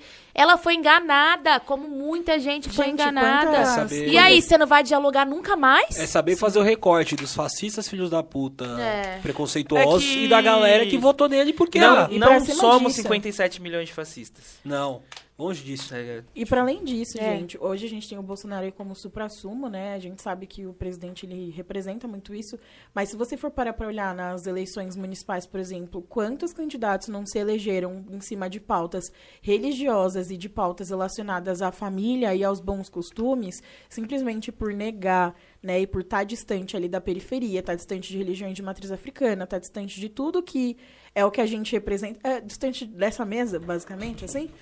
É, esses caras conseguiram se eleger. Tipo, eu lembro até que teve uma, uma candidata que eu acho que era. Eu, eu não vou lembrar a cidade agora, mas que na eleição passada ela tinha se lançado como fulana do bar. E aí nessa eleição ela tava como pastora fulana. Olha, se o candidato já colocar pastor na frente do nome dele pra ele can- pra ele tentar se eleger, já começamos um, programa, um problema bem grande, né? Exatamente. Que esses filhos da puta, eles adoram usar a religião como um subterfúgio pra crescer em cima da fé das pessoas, que muitas das pessoas, tipo, vai, eu não vou negar o papel social que a igreja Sim. tem dentro da quebrada, etc. Só que, mano, o que mais tem é... Não vou falar o que mais tem, que eu não posso afirmar. Não Generalizar e tal. Não posso generalizar também. Mas tem muito pastor filho da puta que tá cagando pra região, tá cagando pra ajudar a quebrada, só Pra tá... comunidade e tal. Pra comunidade, vê a igreja como uma forma de ganhar dinheiro e de ascensão social. Não, mas não só isso. Tem muitas dessas pessoas que nem são sacerdotes Exatamente. de fato. As pessoas se Não são Ela, formadas. exatamente. Elas se colocam dentro disso justamente para chegar em pessoas como meu pai, como a sua mãe. Porque é exatamente esse mesmo discurso que você está me dizendo agora, é exatamente o que eu vivi dentro de casa. Desde que a gente se viu ali em 2013, naquele cenário que tinha. Muita gente se despertou ali de fato, mas o fascismo também Uhum. saiu da toca. Ele levantou aí, acordou, né? O gigante falavam. acordou. O gigante fascista acordou. E justamente por isso, desde essa época, o diálogo político com meu pai foi ficando cada vez mais escasso, mais difícil. Mais Chegou um ponto que a gente olha e fala assim: ah, tudo bem. Minha mãe é professora, mas você vai, né, passar a vida toda aí voltando no Alckmin. 45 é um pouco difícil? É um pouco difícil. Na verdade, é muito difícil.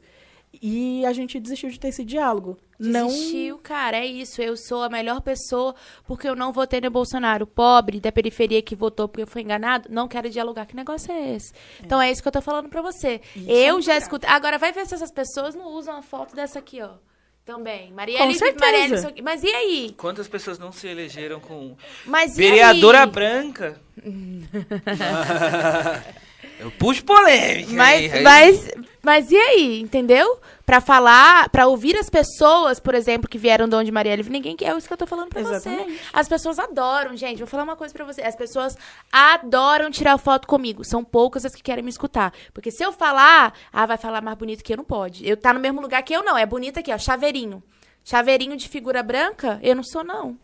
Eu não sou, não. Não aceito ser, não tô na política pra isso. E muita gente faz isso e tem esse mesmo discurso. Sou melhor porque eu não votei no Bolsonaro, o pobre que foi enganado, que se exploda, não quero dialogar. E é por isso que nós precisamos nos colocar nesse papel da autocrítica e entender que que nós vamos precisar ajustar pra próxima eleição. Não, fora que a maioria dessas pessoas que tem, com esse, tem esse discurso, é, se querem em algum momento da vida delas pisaram em uma favela, Ah, pisaram em quebrada. O contato que eles têm com, com pessoas oriundas desse, desse pedaço, no máximo é o quê? Ou é a empregada que trabalha na casa deles, ou é o bolsista da, da facul, que ou Escutou Racionais- pra pegar faculdade, coisa, né? Ouve Escutou- Racionais. É, Ah, escuta é Racionais famoso- uma vez e É, tá achando e que você acha- que não entende metade do que o Mano Ah, Brown é. tá falando que é... Ah, gente, pelo amor de Esses Deus. vida louca de condomínio que É. merece tapa na cara. Vida louca de condomínio. Você trouxe Mas um, é- um ponto muito importante, que inclusive isso já foi pauta entre a gente aqui algumas vezes, disso, de ser usado como chaveirinho de branco.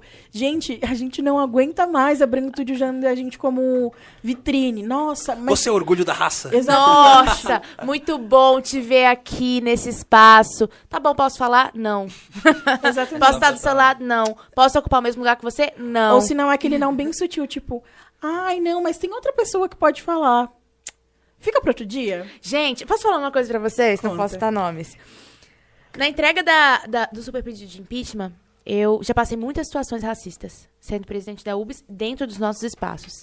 Uma vez me cortaram, uma vez não me deixaram falar. Mas na entrega do super pedido de impeachment, é, tinha uma lista de inscrição, as pessoas não estavam seguindo, todo mundo se empurrando. Eu falei, óbvio que eu vou me empurrar pra falar. Esse E- negócio de inscrição sempre dá, viu? e aí o pessoal da Coalizão Negra por Direito já tinha falado, né? Quando eu fui falar, e eu era a segunda pessoa negra que ia falar ali, e eu me empurrei assim, fui pegar pra falar, e aí teve uma mulher branca que falou assim: "Ô Rosana, mas o movimento negro já falou". E eu falei assim: "Eu vi que a Coalizão Negra por Direito já falou. Muito representado estou, mas eu vou falar pelos estudantes agora. Eu sou presidente da UBS". Ah, mas eu achei que vocês se contemplavam quando o movimento negro Ah, falava com certeza. É botar tudo preto na na, mesma entrega caixinha. do super É. pedido de impeachment. Então, assim, ó, muito bom. Uhul, mulher negra na política. Pra Sai. falar, não. Pra estar do meu lado, não. Pra eu tirar foto, talvez. Então, assim, né? É, é- isso que nos coloca na dificuldade, inclusive, de entender quais são os principais problemas do povo hoje. Porque se você não escuta, cara, você- e é isso, isso que eu falei pra vocês. Eu escutei muita gente também que chegava pra mim, ou você é da periferia, né? Sobe ali pra pegar não sei o que pra mim. Você usa tal coisa, você usa tal coisa. Não, Ah, gente. aí Não uso nada. Não, uma- eu, eu preciso. Não uso nada. Não, porque se você puder subir pra mim, porque eu tenho medo de subir. Porque eu tenho. Ah, Eu, o, gente. o Thiago, com- falando no último episódio, Sim. o Chavoso da USP contou que ele nos rolês da USP. Falou, mano, eu conto nos dedos as vezes que eu tava numa festa da USP e não vi algum playboy droga. pensando que eu vendia droga. Não, o tempo inteiro. Não, mas não é possível. Você cresceu lá, não usa nada. Ah, tu não usa nada. Não, mas, mas, tu sobe lá pra mas mim. conhece alguém, mas é, conhece mas alguém. você compra pra mim, porque eu tenho sabe? É bem perigoso. Gente, eu fico assim, ó. Qual é a lógica? Não, muitas pessoas, principalmente. Mas você é do Rio de Janeiro. Nossa. Ah, com certeza. Com certeza. Ah, e as E piadas, né? É pior. disso de. Porque as pessoas acham que o movimento preto ele é homogêneo. Hum. Aqui a gente já tem pluralidade Nossa, de várias ideias. opiniões diferentes. Imagina o movimento só. Ah, Aí os caras acham que levantou um preto lá, conhece, acha que todo preto se conhece. Inclusive, queria mandar um beijo pro Smith, meu tio, Morgan Freeman, que Morgan Freeman co- é, como é? andou pra que Pra que você. Ele correu pra Projota que vo- corresse. O Exatamente. Big Brother lá. Aquele discurso. aquele discurso dele de. Ai, todas as pessoas que eu amo são brancas. Nossa, tch. minha, minha, Esse é um discurso muito minha bom. mulher é branca, minha... Minha mãe é branca aí falando. Todo mundo é branco. Eu sou branco, só faltou ele falar isso. Eu me É, vejo como gente. branco. Mas é, é, é realmente. isso. Autodeclaração. Moleque de Vila Madalena. É, Alphaville. É, foi difícil aquele discurso. Eu Até pensei se a intenção pode ter sido boa, mas foi difícil aquele discurso. Cara, e quantas vezes a gente não vê esse discurso sendo replicado, assim, né? Porque dentro desse processo que a gente tem de. to- Cada um à sua maneira, lógico, mas de tentar mudar um cenário, a gente sempre vai esbarrar nessas pessoas. Normalmente as pessoas são brancas, mas às vezes a gente se- esbarra com iguais, mantendo esse mesmo discurso. Nossa, aí é tão dolorido. Não, né? porque você vê que os negrão do governo. Porque não é light skin. É negrão, Não. negrão. É o retinto, negrão é retinto. retinto. Você tem lá Sérgio Camargo, aí você tem o Hélio Negrão. É os negrão negrão. Eles pegaram o Hélio Negrão para, tipo, o cara é tão negro que tem negro no sobrenome. É. É. Pra dizer, ele é negro negro. Ele era negro e Ele era- andava negro. Ele andava negro, ele tinha fala negro, negro ele tem negro no nome, ele respira negro. Nossa, a gente tá no vigésimo episódio, eu só percebi isso agora. Inclusive, esse é o nosso vigésimo episódio, família. Então eu quero agradecer todo mundo que tá se inscrevendo no nosso canal. Todo mundo que foi lá seguir a gente no Instagram, que seguiu os hosts aqui e tudo mais. Agradecer também a Rô por ter vindo aqui com a gente, porque eu sempre falo que a agradeço. gente sempre sai muito melhor daqui do que a gente entrou, porque a gente sempre aprende muito. E é uma honra receber pessoas tão maravilhosas aqui, que contribuem tanto. E aproveitar para fazer um merchan, porque senão eu vou esquecer e É, você é cancelada. merchan. Eu tô de olho na comida aqui, pra falar a verdade. Tá tudo Eu bem. pedi 100 mini coxinhas. E vamos de comer hoje, né? Caralho. Mas eu esqueci de pedir refrigerante. Ser Homem é limitado. Eu sou muito dessa pauta. Binário. Homem não consegue fazer A Mas minha nunca mente é Mas era, binária. mas era uma coisa, era pedir, pedir as coisas. enquanto ele estava aqui participando. Mas, Ah. enfim, limitado. Vamos pro Merchan. Então, o É Nóis Podcast, ele, esse podcast maravilhoso é produzido aqui, na Crio Produções, a nossa empresa. Ué? Ué, gente, Não, eu, continua. eu sou muito... Não, fazendo sem imagem. Tá bom, então tudo bem. é ali. pela Crio Produções, a empresa que produz esse podcast, que faz com que tudo aconteça. Então vai lá no Instagram, arroba CrioProd, se você quer fazer o seu podcast, videocast, quer gravar conteúdo, enfim, quer fazer sua mentoria, quer gravar online, quer dar seu curso de coach online também, dá pra você conversar com os meninos que eles vão super acreditar e vão... Ah, pagando a gente, a gente faz. Exatamente. E vão ajudar você aí nesse, nesse rolê. Pra coach, a gente cobra mais caro. É. E também tem a Estilos Produções e Eventos, que acreditou na nós, acreditou na Crio, acreditou nos outros- nossos outros produtos que a gente tem aqui na Crio Produções. E faz com que tudo isso aconteça, né? A gente tá aqui na Estilos hoje, então você. Puta merda, tá difícil Já me peguei. concentrar aqui. Eu tô prestando atenção. Obrigada, maravilhosa. É, se você quer fazer o seu evento, quer fazer casamento, quer fazer formatura, quer fazer um evento top. Enterro. Tô brincando. Eu sempre coloco enterro porque eu fico pensando no enterro da hora. É, enfim. Se você quer fazer algum evento, assim, ó, topíssimo, fala com a Estilos também, que os caras são mil grau.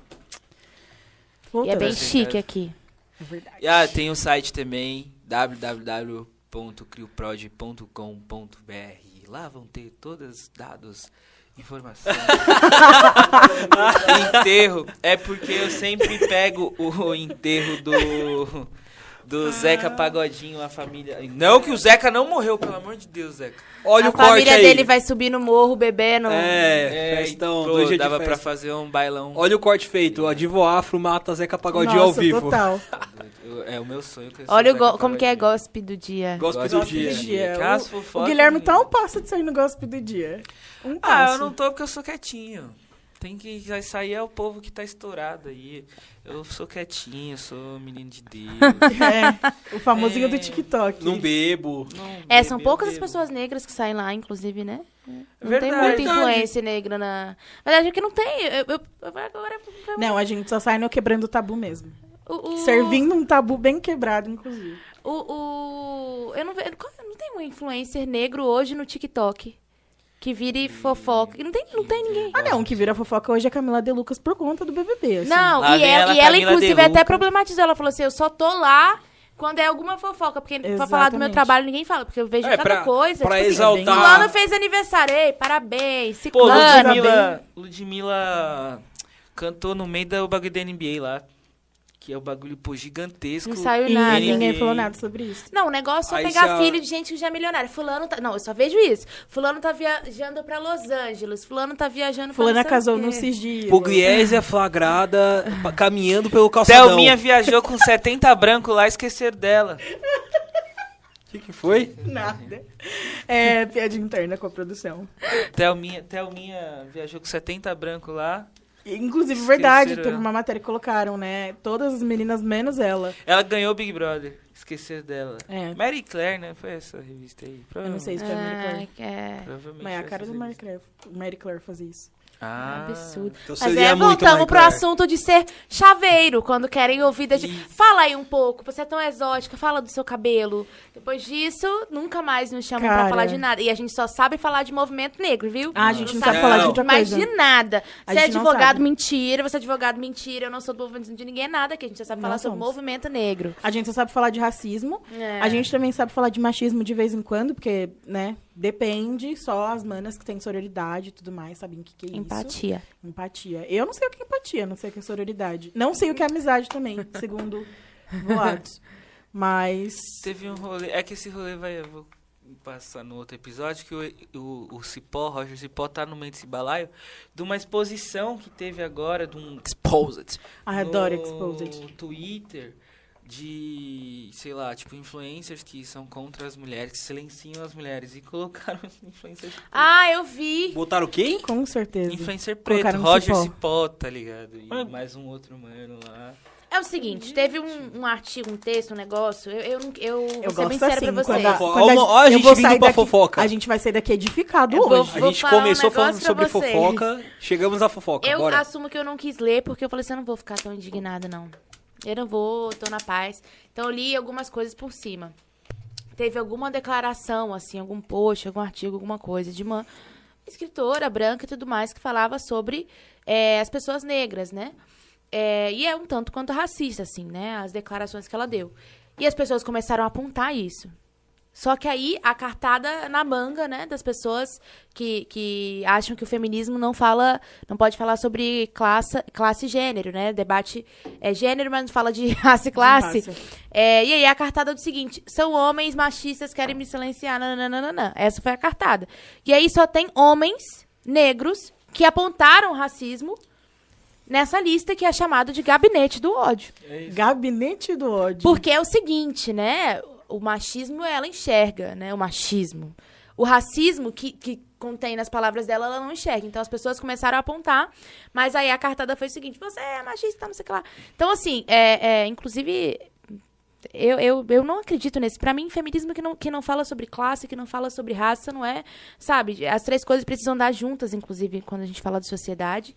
É, é, quando a gente fala de emancipação das mulheres, a gente fala principalmente da emancipação do povo negro brasileiro, né? Então, não existe isso.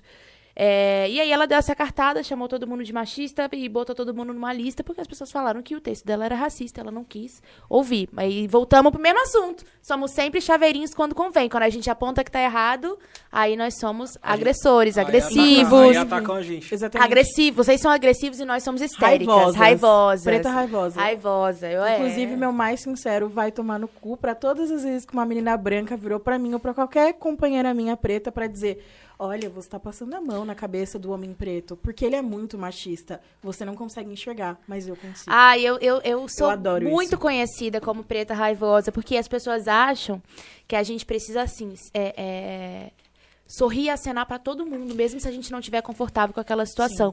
Eu não sei qual foi a construção dessas pessoas que acham que mulher negra é assim. É o sorrir de acenar. Porque eles são pretos. É, sorrir e acenar pra sempre, sabe? Que, assim, qualquer coisa subiu pra cabeça. Qualquer coisa, olha a preta raivosa, qualquer coisa.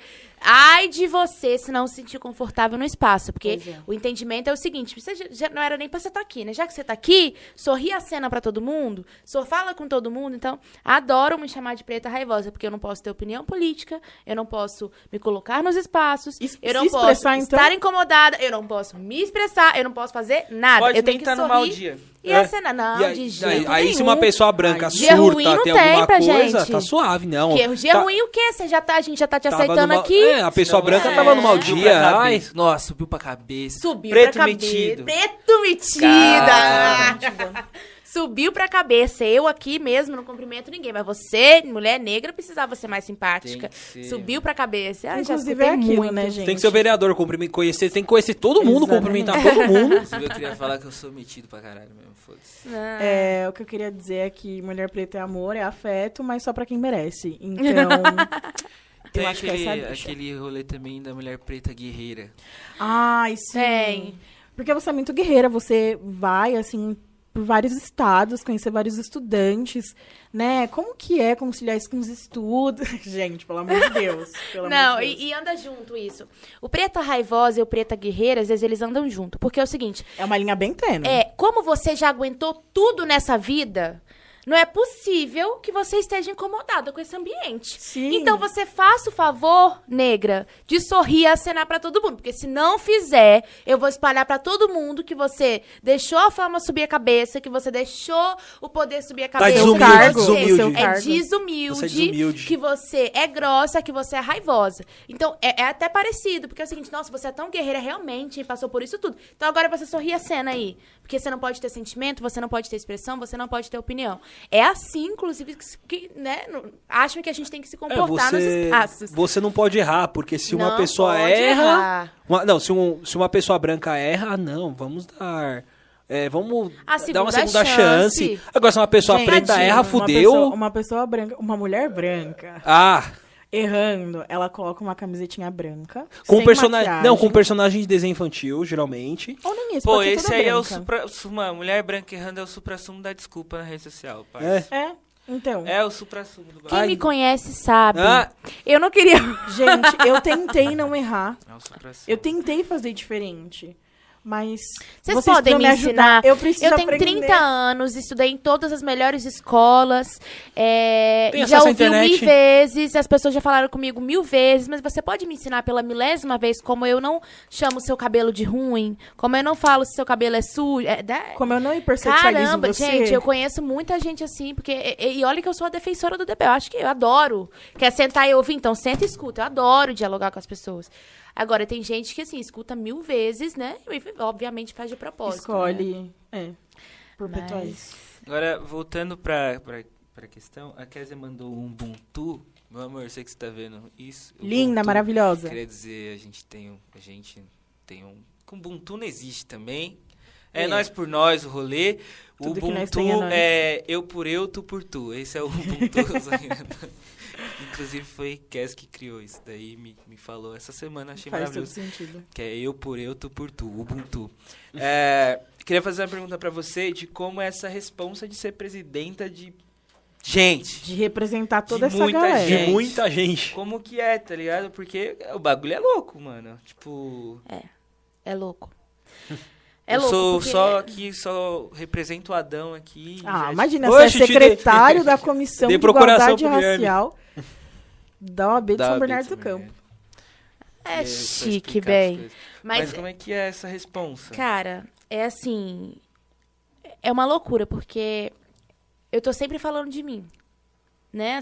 Isso que eu, tô, isso que eu falo pra você, a importância, inclusive, é, da gente se entender no espaço da política, a importância de termos mais pessoas negras, a importância das pessoas des- descerem do pedestal entender, né, botar o pé no chão de como se faz política, porque eu acho que muita gente que, que hoje figuras eleitorais importantes do nosso país ainda não entenderam muito como se faz política, na minha opinião. E você quando você faz política, quando você é da política, quando você você sempre tá, você precisa sempre falar de você, porque se você não tá falando de você, não faz sentido, sabe? Porque eu acho que assim, é a gente precisa incluir as coisas, né? E eu estou sempre falando de mim, porque eu quero ser a primeira da família na universidade, eu sou do pré-vestibular, é, e todos esses ataques da educação nesse momento também é sobre a minha vida. Então, quando eu vou falar com os estudantes e representá-los, eu estou muito próxima, porque eu estou passando pela mesma coisa. Então, quando eu estou falando, por exemplo, sobre garantir a inscrição, né, de mais, estava conferindo, a gente chegou a cerca de 600 estudantes que foram ajudados através da nossa campanha ontem, foi compartilhado, compartilhado pela Juliette e tudo mais. Fiquei super feliz, assim, inclusive com, com né, como foi... A repercussão, né? A repercussão foi muito grande. Mas eu, nos 45 do segundo tempo, 9h40, eu tinha esquecido de fazer a minha. Eu falei, caramba, eu preciso pagar meu boleto. Fui correr para pagar meu boleto. Então, ano passado, quando eu falava do adiamento do Enem para os estudantes que tiveram, né, foram prejudicados, eu falava também sobre mim. Porque, caramba, eu não vou conseguir fazer o Enem, cara, se for agora. Não consegui estudar, meu pré-vestibular parou, a gente não teve acesso à, à internet, os professores, o cursinho popular, né, é, é, de onde eu estudo, as pessoas não estão conseguindo estudar. Então, quando eu falo sobre acesso à educação, eu falo da minha irmã de 8 anos que está um ano sem estudar e não, não sabe ler ainda. Né? Então, é desafiador, mas é, é muito bonito, porque eu, eu aprendi a falar sempre no coletivo. Então, se eu tô tendo essa dificuldade, peraí, caramba, tem milhões de estudantes com essa mesma dificuldade. É doido, porque às vezes, assim, não vou mentir pra vocês. Pensar sempre no coletivo quase, quebra a tua cabeça. Porque, caralho, mano, eu preciso falar, pensar em mim, mas eu preciso pensar em todo mundo. Que responsabilidade. Mas é muito bonito de me ver hoje no lugar de, peraí, eu consigo fazer não só por mim, mas eu consigo fazer por todo esse bonde aqui. Quando eu falo, então, de entrar no ensino superior, eu não falo só de mim, eu falo de todo esse bonde aqui. Eu tô falando desses estudantes que, poxa, ano passado, eu recebi muitas mensagens já depois do adiamento do Enem. Caraca, muito obrigado. E Depois que fechou o SISU, que as pessoas, que saiu o resultado, assim, muitas mensagens. Rosana, entrei na universidade porque você. Gente, pessoas que eu. Eu, eu não sei o nome, não sei de onde é. E entrei na universidade porque você ajudou aí através da UBS ontem, sabe? Pessoas agradecendo, caramba, velho, eu não ia fazer é, é, o Enem, vocês ajudaram, você ajudou. a pagar o boleto. Então, é uma coisa muito bonita, porque eu, não, eu nunca falo de mim, eu falo de nós. Eu sempre falo nós, né? Eu nunca tô só. Tô sempre com um bonde é, que eu quero levar comigo, assim, pra universidade, né? É, e, e para cumprir os seus sonhos, né? Porque são muitos sonhos parecidos com o meu. Então, é desafiador, às vezes dá uma dor de cabeça, porque, porra, eu sou jovem, né? Então eu fico assim, caramba, que doido, como que pode? 40 milhões de estudantes é muita gente. Mas é muito bonito, porque eu penso, car caramba também, né? É, eu nunca tô sozinha, eu tô sempre falando no coletivo e essa pode ser uma vitória não só minha, é sempre uma vitória nossa. Então, se eu vou entrar no ensino superior, eu tô agora levando um bonde junto comigo. Então, é muito bonito para mim. É, apesar de desafiador, é muito emocionante. Eu sempre choro, assim, gente. Uma vez, pelo menos, na semana eu choro e falo, caramba, a Carla sabe, essa minha amiga que tá aqui, ela sabe a frase que eu vou falar agora, porque às vezes eu viro pra ela e falo, caramba, eu sou presidente da UBS, né? Aí ela fica, é, assim, já faz um ano. Eu fico, caramba, porque a eu não não caiu ainda.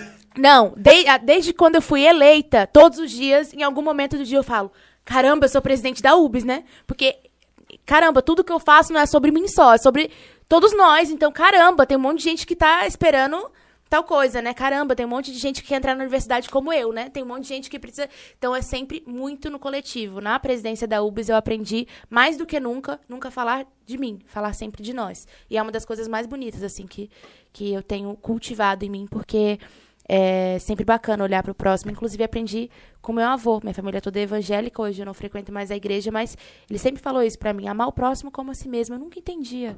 Amar o próximo como a si mesmo, amar o próximo como a si mesmo, amar o próximo como a si mesmo. Eu acho que o movimento estudantil e a política, principalmente os nossos, as nossas pessoas negras, nossas figuras negras, têm muita capacidade de amar o próximo como a si mesmo, porque a gente aprende desde pequeno o sentido de coletividade. Faltou arroz, a vizinha dá um copo, que faltou açúcar que você dá para ela, que não sei o quê, e uma olha a criança da outra, uma precisa trabalhar. A gente tem esse senso de coletividade porque a gente não é protegido por ninguém, né? Porque na favela não, tem proteção. Tudo que nós Ah, tem é. é nós. Tudo que nós tem é nós. Então, quando você chega na política, você fala: caramba, tudo que nós tem é nós. Então, eu vou continuar nisso daqui. Nesse sentido de coletividade. Se eu vou, comigo vai um bonde. Então, é, é esse sentimento, assim, que, que é. É osso. E, Caramba, sou presidente da UB. Caralho, que, que sensacional. E como que a UBS é, é dividida? Como que é a organização da, da UBS? E também como que é uma eleição da UBS? É, são chapas? Como, como, como é o desenrolo aí?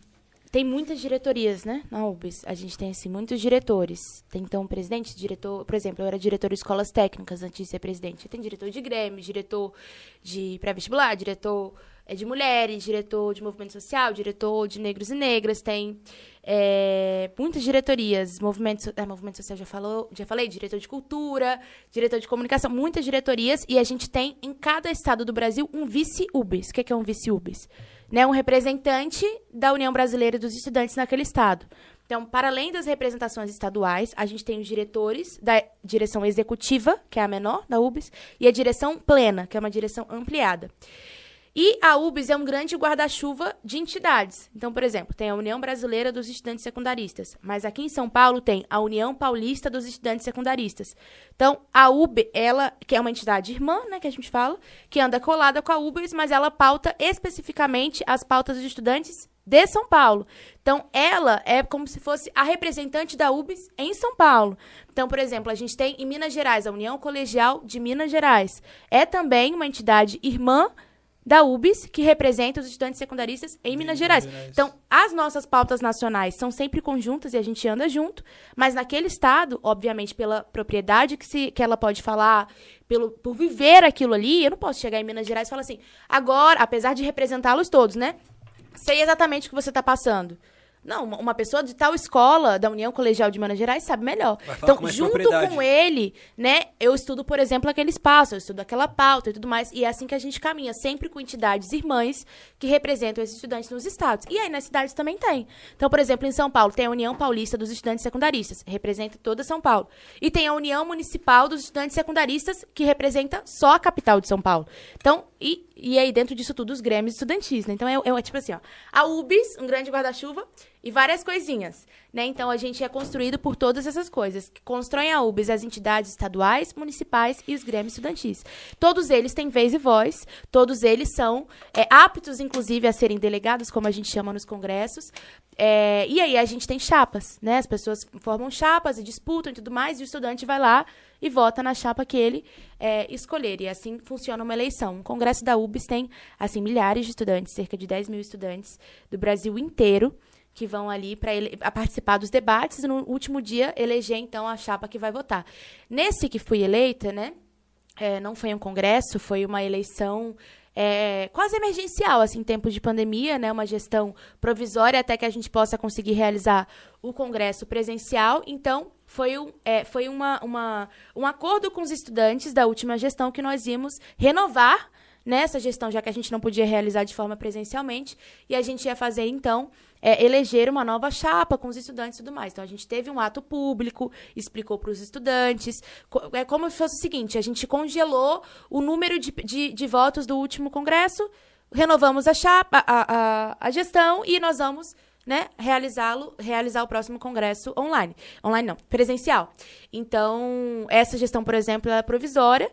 É, e os estudantes brasileiros fizeram parte dessa decisão e acompanharam essa nova gestão que hoje é a gestão da UBS. Então, é mais ou menos assim, né? As chapas, os estudantes votam, os estudantes, inclusive foi aprovado pelos próprios estudantes, né? Como a gente tem uma diretoria plena, com todas as entidades é, estaduais, por exemplo, e tudo mais. Então, essa, essa foi uma coisa aprovada, não, então é isso. Não tem como a gente fazer um congresso na pandemia e não tem como a gente deixar a UBS morrer. Poxa, 73 anos, como que faz? Que, que, não pode deixar. Então, nós vamos agora eleger de uma forma né, diferente, de uma coisa extraordinária, para que a gente possa realizar o próximo congresso presencial. Mas é loucura, assim. O primeiro congresso da UBS que eu fui, eu abri minha barraca. Onde que foi? É, O congresso da UBS, que o primeiro congresso da UBS que eu fui, eu acho que foi em Goiânia. E eu abri minha barraca, assim, quando eu saí, era um falando porta de um lado, outro falando bom dia do outro, outro falando uai na frente. Eu falei, caramba, é muita gente, é muito sotaque, é muito estudante. É, e é essa a, a sensação que dá. Mas assim que funciona. São, são muitas coisas, muitos diretores, muitas pessoas. A UBS é gigantesca. E como se deu a construção da chapa que você fez parte, tanto quanto você começou como diretora de Escolas técnicas. isso, e como que você, tipo, já, já tinha um contato com, com o pessoal da, da chapa que você formou depois? Isso, isso, é. Assim, são, são, são movimentos, né, rumo ao congresso da UBS. Então, o congresso da UBS vai chegar. Então, a ah, vamos supor, o que a gente chama de chapa lá na hora, né, são movimentos que são lançados. Né, eu sou a Rosana, eu quero lançar o movimento Garrafa de Água rumo ao congresso da UBS. Então, eu passo nas escolas do Brasil inteiro apresentando o movimento Garrafa de Água rumo ao congresso da UBS. Os estudantes que concordarem com esse movimento, com essas propostas, vão né, junto comigo, serem delegados, votarem, aprovarem, por exemplo, a minha chapa. Então, cada movimento rumo ao Congresso, né, leva o seu bonde que vai lá votar na tua chapa, que vai lá votar nas suas pessoas. Então, funciona assim. Então, eu já construía o movimento na época, chamava O Mundo é de Quem Faz, movimento que eu construía, e eu construí esse movimento. O movimento Mundo é de Quem Faz.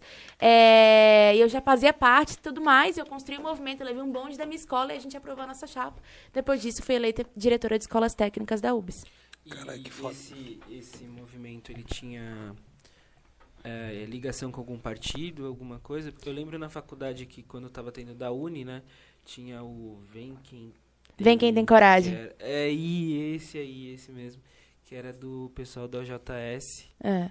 lá. E o teu tinha algum, Tem, alguma tem. ligação?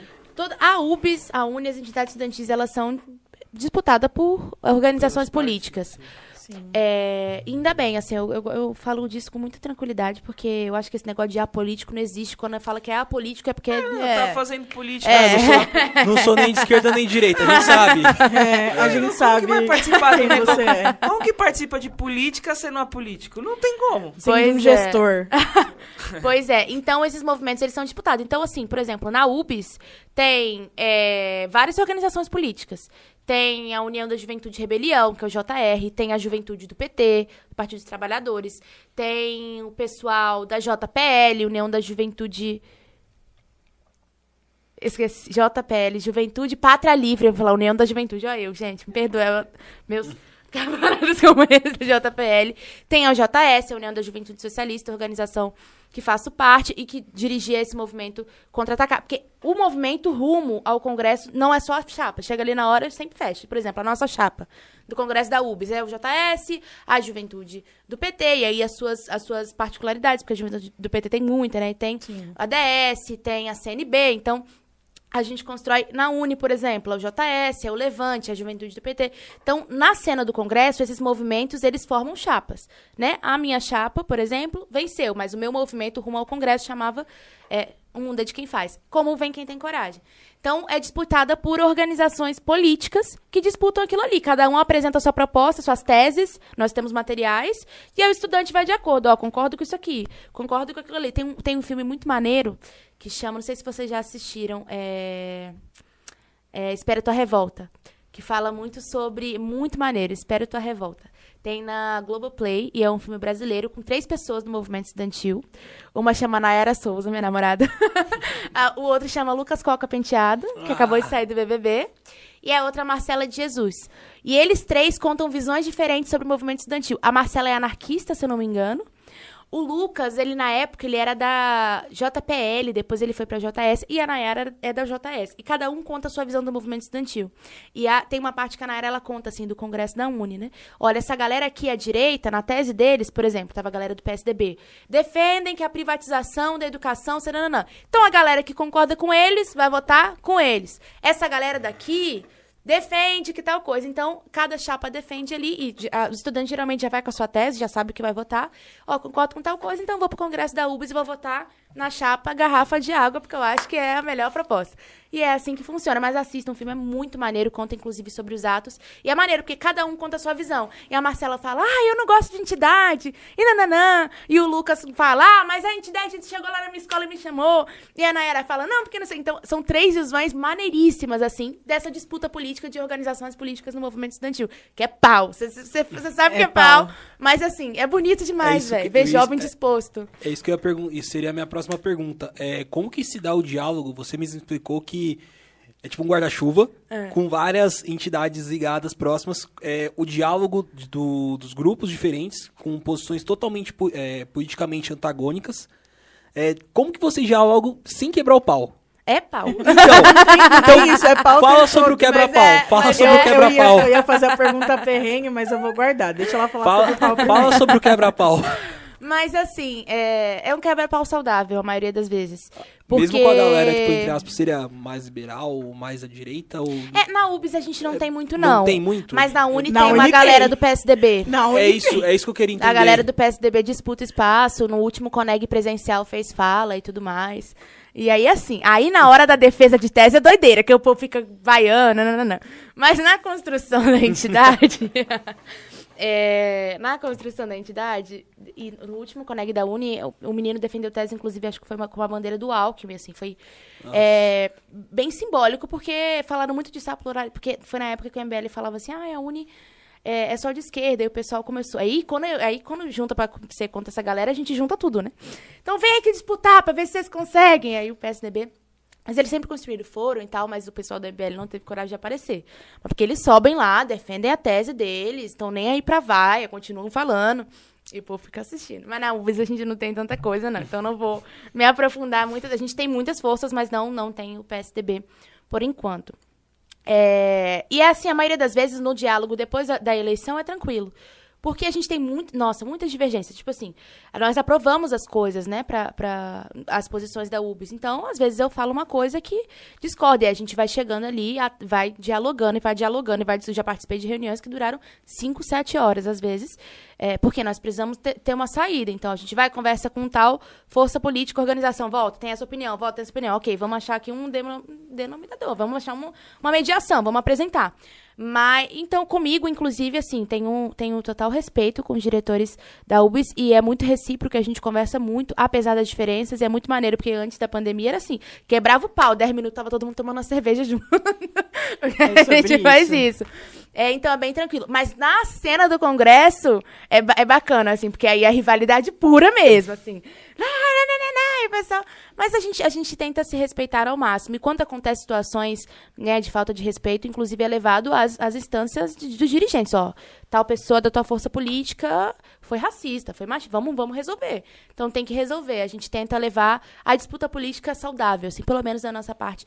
A gente tenta fazer bem saudável. E tem pelo menos na- UBS tem sido bastante, assim. E olha que a gente discorda bastante. E eu acho o máximo, porque depois termina a reunião falando: "Ah, se fosse presencial, a gente tava tomando uma cerveja". E vai. É a vida? Agora a pergunta perrengue. A polêmica. Congresso, Ah. cultural, todas essas coisas eu sei que sempre tem um perrengue, sempre tem alguma coisa que acontece, algum. Perrengue, perrengue mesmo. Alguma coisa Ah. que você passou que depois você. Hoje você conta e você dá risada, você fala, mano, não acredito que aconteceu isso, tudo. Mas ali na hora foi todo mundo. Aí, o que a gente faz? Que não sei o quê. Ah, não Então, entendi. Famoso Assim, deu perrengue, ruim. deu Famo- ruim. Famoso deu ruim. O famoso deu ruim. Então, qualquer situação, tu Qualquer não entendeu situação. Uma tá coisa falando. que hoje é engraçado, mas na hora que aconteceu não foi. Não precisa ser treta, assim. Pode ser, sei lá. Furou o pneu da van que você É. tava indo pro congresso. Ah, pra eu falar uma situação Isso, dessa? alguma coisa assim. Porque a gente tem uma tradição de perguntar perrengue aqui. Um perrengue que você passou Ah, que foi engraçado. tá. Nossa, gente, eu- todo perrengue que eu passo em congresso eu não faço cocô. Eu não consigo fazer cocô fora de casa. Eu me sinto muito solidária. Eu não essa consigo. Então a gente vai pros congressos, a gente chega lá, tem banheiro, banheiro químico e tal, eu não consigo fazer cocô, eu volto. Aí a gente tem até uma musiquinha no movimento estudantil, veio comigo, comigo vai voltar. e a gente vai. E é perrengue, porque uma vez eu tava num debate. E eu eh, ia fazer uma intervenção no debate, eu comecei me arrepiando inteira, querendo ir no banheiro, mas eu não consegui ir no banheiro, e eu precisava falar no debate. E foi. E a- o segundo perrengue foi uma vez que eu tava tomando banho. É, e faltou, acabou a água, teve que buscar outro caminhão de água. Nossa. E eu fiquei lá, toda ensaboada, esperando a água voltar. Foi no congresso da Uni, em Minas Gerais. Grande Conune. É, foi no congresso da Uni, em Minas Gerais. Tava um frio. Demorou, a pergunta que não quer calar, demorou quanto tempo pra chegar o caminhão de água? Cara, eu acho que demorou umas duas horas. e porque eu, ela falou do da cultural, né? Eu não sou as pessoas da cultural, eu sou a pessoa de dormir. Então, quando todo mundo tava na cultural, eu falei assim: agora eu vou tomar banho, a fila tá menor. O que, que é cultural? Ah, são as rolê. festas, Ah. as festas. É o rolê. e o pessoal tudo lá na cultural, na festa, eu falei assim, agora é hora de eu tomar banho. Fui tomar banho. Só que aí, como era a hora da cultural, o que, que eles fizeram? Foram encher o tanque lá, o caminhão de água. Não vai ter ninguém aqui querendo tomar banho é, essa aí hora. eu te Tava liguei. lá, Rosana. Ensaboei. Quando, aí acabou da, da, da, da caixa d'água. Eu falei, ah, que, mane que maneiro. Eu fiquei até de madrugada. Mas esse foi o pior perrengue, assim, ó, arrepiada, suando, mas tive que falar lá no debate. Mas tava com muita vontade de ir no banheiro. A gente vê advogado tremendo pra fazer sustentação oral, porque ninguém nunca viu estudante Nunca se viu. preparando pra falar. Pra gente. falar em Pra fa- congresso. Em congresso, pra falar em mesa, pra falar em ato. Na época que eu me tava... Companheiro, não, e quando Gente, eu ficava Sério, assim, ó. E a galera gosta de falar, hein? A Gosta. galera fala três conclua, horas. companheiro, conclua. Já, conclua. rolou- já rolou você, você dar uma travada ou de, mano, confundir uma palavra e você fica pensar, puta que eu pariu, o que que eu falei agora, mano? O que que eu tô falando aqui? Ah, rola, Famo- rola. Ou até um, mano, tipo, tela azul, você tá falando puf. Rola, tava aqui agora? há pouco, eu tava falando um negócio do Enem, eu falei, caramba, qual que era, tava na minha cabeça, que- qual que era a moral da história? Aí eu voltei. Mas às vezes dá, né? É normal, você gagueja, você fica nervosa e tudo mais, mas eu, eu, gosto muito de falar, assim, eu sempre penso que eu tô falando com minha turma, eu olho assim e falo, é, meu Fala bonde. maravilhosamente Então bem. eu vou, vou falar com o meu bonde aqui, eu gosto muito. Nossa, carro de som. Ih, meu filho, se deixar eu fico duas horas no carro de som. Porque eu adoro Gente, um carro de som. Eu coisas. adoro um carro de som. Mas às vezes dá, assim, você erra um pouquinho, fala uma palavra errada, né? Erra, erra Tipo, um L, prime- um a- R. o seu primeiro discurso, sua primeira é, apresentação, foi a que você travou mais? Eu acho. E olha que foi na minha cidade, foi pequenininho subir no carro de som. Aí eu olhei, acho que tinha umas 200 pessoas. Eu falei, caramba. E agora? E agora? Fiquei, me deu uma dor. Eu sempre tenho vários episódios de dor de barriga. É, e eu fiquei com muita dor de barriga e eu fiquei nervosa, mas assim. O truque é o seguinte, né? Porque a gente tem muita mania no movimento estudantil de fazer folha. Vou fazer uma folha, vou anotar. Nossa, nanana. as pessoas têm Vou mil pegar, vou olhar- cadernos Um e... caderno, na tem um folha. caderno. Isso nunca dava Não certo é só pra no mim. movimento estudantil, tá? Só pra te dizer. Nunca dava certo pra mim. Negócio de falar olhando em folha nunca dava certo pra mim. Eu falei, quer saber? Eu já sei o que, que eu quero falar. Né? Tipo assim, ah, o- a pauta é sobre Bolsonaro. Mano, o que que tá me indignando nele? O cara não tá investindo na educação, o cara é, negou vacina, o cara ganhou dinheiro em cima de morte. Então já sei. Então, ah, aí eu peguei o truque. Eu falei assim, eu vou subir lá, eu vou falar com o meu coração. E é isso, assim. E eu só saio falando. Hoje eu não anoto mais uma Vai no palavra, freestyle cara. eu mesmo, vou, é isso. Eu vou ali no. no, no- é, é tipo isso, é tipo uma batalha de rima, meu irmão. E eu vou. Tá, tá, tá, tá, tá, tá, tá, tá, tá, tá, e se deixar, eu fico lá duas horas. Tá, tá, tá, tá, tá, tá, tá, porque eu adoro. Eu sou assim, ó, Maria microfone. Não me deixa falando, não. Porque senão eu fico falando de política 24 horas em cima do carro de som. Eu adoro, adoro. Mas eu ficava muito nervosa. Mas aí eu peguei truque. Pra mim, infelizmente, folha não funciona. Mas tem muita gente que, pô, Tem. é assim, o excelente na aqui. fala, mas que é com o celular e com a folha. E eu acho que é isso. Mas comigo não funciona porque eu, eu fico presa a uma coisa ali que eu não vou conseguir. A, a Carla que tá aqui, ela grava meus vídeos, né? Ela sabe, eu não consigo fazer roteiro. Porque aí eu fico presa num lugar e eu falei, não consigo, E aí, cara. se você se desvia um pouquinho do, do roteiro, você já, É, puta, aí, sair, é, como é que eu volto? Não ok. dá pra voltar. Vou falar Não. do microfone, aí eu saio falando do microfone. É assim que, é assim que vai. Mas eu fiquei muito nervosa, muito nervosa. Eu, eu brinco que eu não, nunca tô na minha, mas na, a, a gente estudou numa faculdade, né? Os meninos se formaram no mesmo lugar que eu estudo. E desde que a gente na faculdade, as pessoas do centro acadêmico sempre me chamam. Sempre. E eu, não, gente, não, não, não, Tô não. suave. Aí no final do ano, o, a, a gente estuda numa autarquia. E o prefeito quer fazer nossa faculdade virar uma mercadoria, né? Ele quer É, Arrancar todo o PSDB, dinheiro. né, gente? Fazer o quê? nada novo. E aí o que acontece? A gente teve um ato e o presidente do centro acadêmico mandou mensagem e falou assim: prepara uma fala que você vai subir no carro. E eu falei: Hã? não, não vou conseguir, não vai dar. que Não sei o que. Ele falou: não, você vai falar. Lá no passo mesmo? Lá no passo, naquele dia do passo. Eu falei: meu Deus, Tenel, por que que você faz isso? E ele é JPT, né? aí, beleza. Chegou no dia. E todo mundo, não, que não sei o quê, quem vai falar, quem vai falar. Aí me empurraram e eu subi no carro. Na hora, eu falei tudo. Eu, gente, eu gaguejei, falei horrores, confundi o nome da mulher, que não sei o quê. Minha amiga, não, vem ver o vídeo, tava perfeito. Falei, perfeita. Gente, eu tava passando mal. Ai, eu sou muito auto... Muito mal, muito, muito, muito mal. Gente, eu também. Nossa, total. eu também assim. faço isso, sinceramente, assim, ó. Eu faço a fala. E aí eu saio e falo assim, caramba, hein? Aí depois eu vejo o vídeo e eu fico, ah, não, eu sou boa mesmo, eu sou boa Aquele mesmo. Eu sou maravilhosa. É aquele sou meme. boa, eu já, sou boa. Já olhou pra pessoa e pensou o que passa na, Na cabeça, cabeça dela? dela. Aí você, tipo, ai, caguei tudo no discurso. Nossa, você. Gaguejei. Você Não. de Ah, mas não quer chamar a gente de, de, de- Como que fala? Preto de nariz em pé, que subiu a cabeça. Patrícia. É, isso mesmo, porque às vezes eu fico bem assim, eu desço do carro e falo, ah, esqueci tal coisa. Aí eu olho o vídeo e falo, ah, perfeito, muito foda bom, pra muito caralho, bom, velho. Eu bom. sou, eu sou ótima. Inclusive, uma pergunta que é minha, que não quer calar, é qual é seu signo? Meu signo é Ares. É, faca na caveira, tem que ser assim mesmo. Achei que você já ia perguntar ascendente, Ah, não. lua, O sol. mapa, gente- Quer saber? Eu não, eu não entendo muito, mas meu amigo fez pra mim. Meu meu amigo Deluca, inclusive, foi diretor de cultura da nossa última gestão. É Ares com ascendente em Ares e Lua em Gêmeos. Gente, a Rosana é perigosa, eu queria dizer pra vocês, então muito cuidado, tá? É isso. Imagina. Ai, ai, ai. Mas é. É. Inclusive, você tá devendo os Eu mapas sabia, eu astrais. tava. Quando eu fiz a pergunta pra ela, eu pensei, alguém vai me rebater de que eu tô devendo Pergunta, astral. qual que foi a pergunta? Qual é o meu Signo. signo? Todo dia. A, per- a pergunta do, a pergunta horóscopo é só a É Sabrina que minha, faz. a pergunta era Não aguento É mais que- essa pergunta. Ela Nossa, eu não pergunto isso pra todo- de- Eu tô devendo uma passada pergunta, dos três. eu vou fazer, eu, eu me disponho a fazer um levantamento de todos os episódios. Eu vou quais episódios você não perguntou o Então trabalha, negão, tra- trabalha. Porque, mano, eu duvido que teve um, teve algum episódio que você não perguntou o signo. Eu Pois é, mas que esse é meu signo. Esse é meu signo. Mas por que, que eu sou perigosa? Por que, é, por que, que ela é perigosa? Você que conhece. Você conhece de signo? Você manja ou não? Não, só sei esses três. Então, não gente. manjo nada. é, Qual que...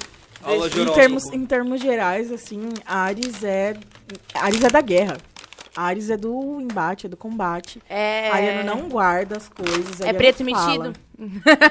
Ariana é um preto metido. Eu tive uma namorada de Ares, eu disse- estou falando com espaço de fala. São pessoas que falam o que pensam mesmo. Elas não vão ficar guardando, Eu sofrendo, falo. sofrendo, sofrendo.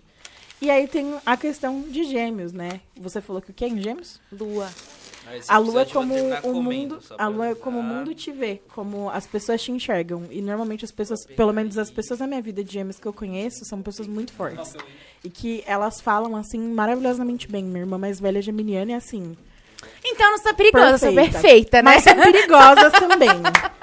Então eu não sou perigosa, eu sou forte e falo bem, eu sou perfeita. Não sei se É isso tem alguma não coisa a ver deita com pra ninguém. signo. Não Não deita. deito pra ninguém. Não deito mesmo. É sobre isso. Eu, hein?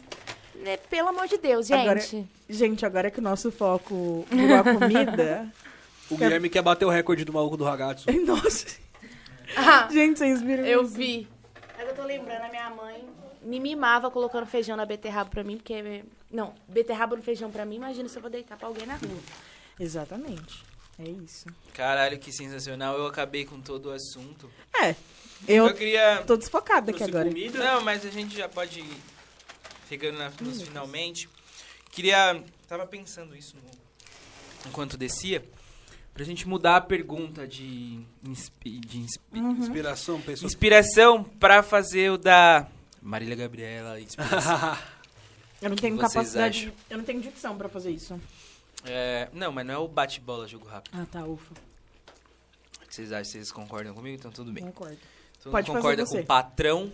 Porque eu que detenho aqui a mais Qual o signo valia. dele?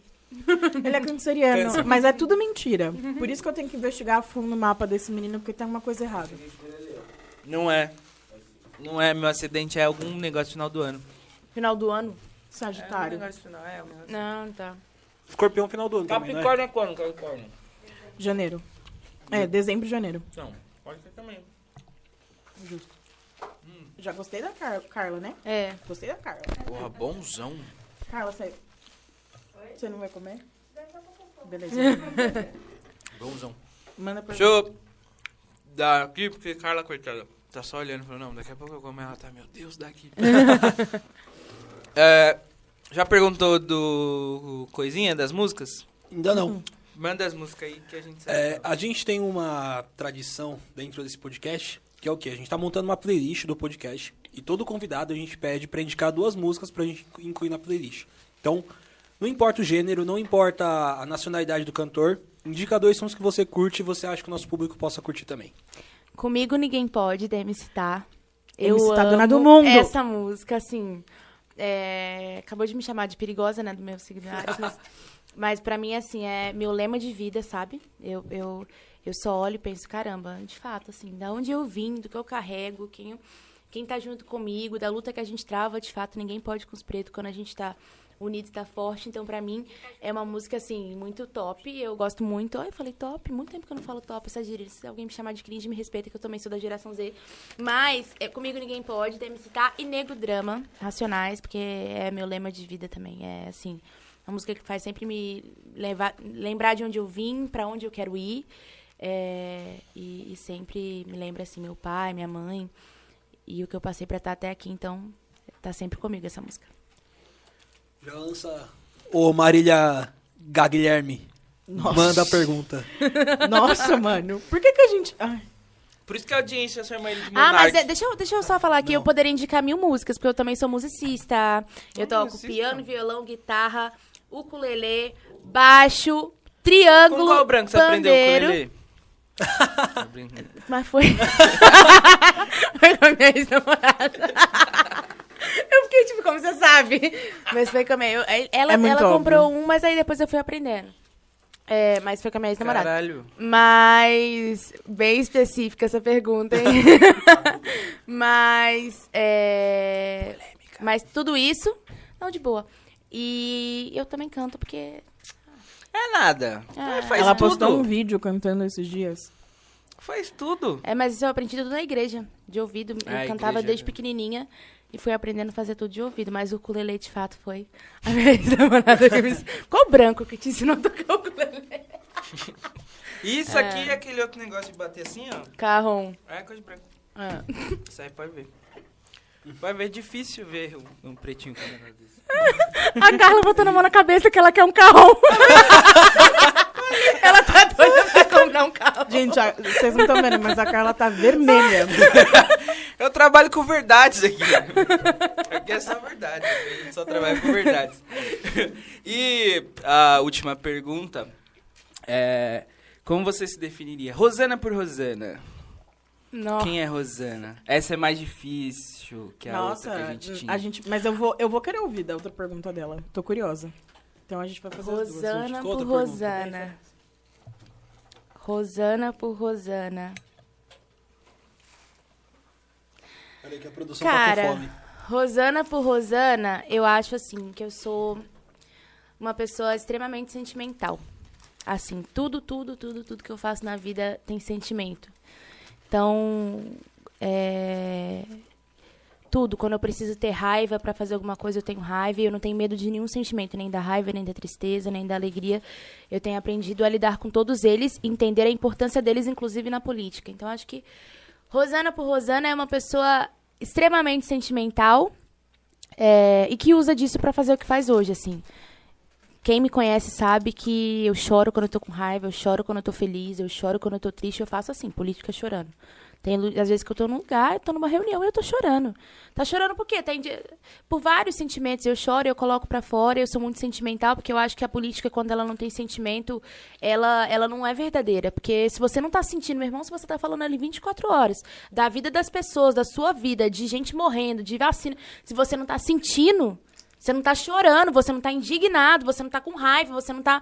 Sabe? Não tem como. Então, eu acho que eu me definiria uma pessoa extremamente sentimental, mas uma pessoa também muito. Apesar de ser essa figura externa muito falante, muito. Mas uma pessoa muito fechada. Eu, quando estou em casa, com a minha família, sozinha, eu falo. Eu gosto muito de ficar sozinha. Eu. Poucas vezes, assim, eu gosto de ficar, ah, eu quero ficar com muita gente. Todo mundo acha, né? Figura pública. Adoro muita gente, gente. Assim, ó. Não sou a pessoa da festa, não sou a pessoa Fechada com os de verdade, do baile. público. do É baile. Do baile. Não sou a pessoa da rua. Eu gosto de ficar em casa. E eu gosto muito de ficar com a minha família. Então, assim, é, a minha casa, pra mim, é o melhor rolê da vida, assim. Então, eu, eu acho que eu sou muito sentimental. É, e um pouco esquisita, porque é isso, eu não gosto muito de. de- a- a- eu falo de gente 24 horas, eu amo gente, eu falo de política 24 horas, ao mesmo tempo eu não gosto de gente, porque eu quero meu espaço. Errado Então, tá. assim, é. É tipo assim, ó, em casa eu gosto do meu espaço. Quando eu, quando eu, eu tô, eu gosto do meu espaço, mas ao mesmo tempo eu amo gente. Eu- se eu pudesse ficar no meio do povo, eu ficaria, mas depois eu. Não, agora é meu espaço. Então é bem estranho, assim, acho que seria essa a definição. Mas tudo isso com muito sentimento. Então eu acho que Rosana é sinônimo de sentimental, chorona. Uh, Precisamos falar sobre a mulher chorona, gente. É, precisamos falar. Principalmente a negra, porque acho que a gente não pode sentir nada, né? Nossa, sim. Pô, que sensacional. E o que eu ia dizer, que eu falei, não, eu preciso saber, porque eu tô curiosa. A gente, antes de fazer essa pergunta de você por você mesma, a gente perguntava para as pessoas quais são as principais referências que elas enxergam. Hoje, quem são suas principais referências, assim, para a construção de mulher que você é, do que você tem feito no seu trabalho na UBS, no seu corre de passar no vestibular? Gente, todo mundo fala figura pública conhecida? Ou Não, nem, não, nem sempre? pode ser mãe e etc. Cara, vou falar pra vocês, tem três mulheres. Minha avó, eu fui criada pelos meus avós, é, por parte de pai, pela dificuldade da minha mãe. Minha mãe não tinha condições de me criar. É, enfim, trabalhava muito, vários empregos, me teve com 18 anos, depois de ter tido outra filha com 15. Então, a minha mãe tem uma história muito sofrida e meus avós ajuda, né, me criaram. E a minha avó, ela é professora, é, e ela sempre, assim, contou muito da história dela, muito sobre valores, muito sobre... é, é, ela sempre falava isso sobre a mulher virtuosa, né? Que fala na Bíblia, mas ela falava muito da... Você sabe, é de ter fé e tudo mais. Então, eu me inspiro, assim, muito na minha avó. Minha avó me ensinou... Ela ela sempre falou isso, você precisa ter jogo de cintura. E mal sabia ela que ela estava me formando pra política, porque a política é jogo de cintura. é- E ela sempre, assim, sabe? Mas com muita força, sempre me incentivou muito aos estudos, sempre falou muito sobre a educação como meio de transformação. Ela falou, se eu não fosse professora, se não fosse educadora, se não fosse educação, eu não estaria aqui. Então, a minha avó é, assim, uma das minhas principais referências, uma das minhas principais inspirações. Não tem um passo que eu dei que eu não pense assim, caramba, minha avó. Sabe, eu, se eu pudesse carregá-la comigo pelo Brasil inteiro, eu carregaria pra ela ver o tamanho da mulher que ela formou, assim, o tamanho da mulher que ela é, ensinou e ela sempre foi muito assim é, carinhosa, sabe? Nossa, gente, eu, eu não tenho palavras para descrever as coisas que a minha avó me ensinou a, a superar. É, minha mãe, obviamente também, porque quando eu era criança eu questionava muito, né? Porque minha mãe não me criou, eu achava que ela tinha me largado e tudo mais e ouvindo, né, a história da minha mãe não só por ela, mas também pela minha avó, E elas são caso de amor, assim, né? Minha mãe e minha avó são apaixonadas uma pela outra. Minha avó, ex-sogra da minha mãe, no caso.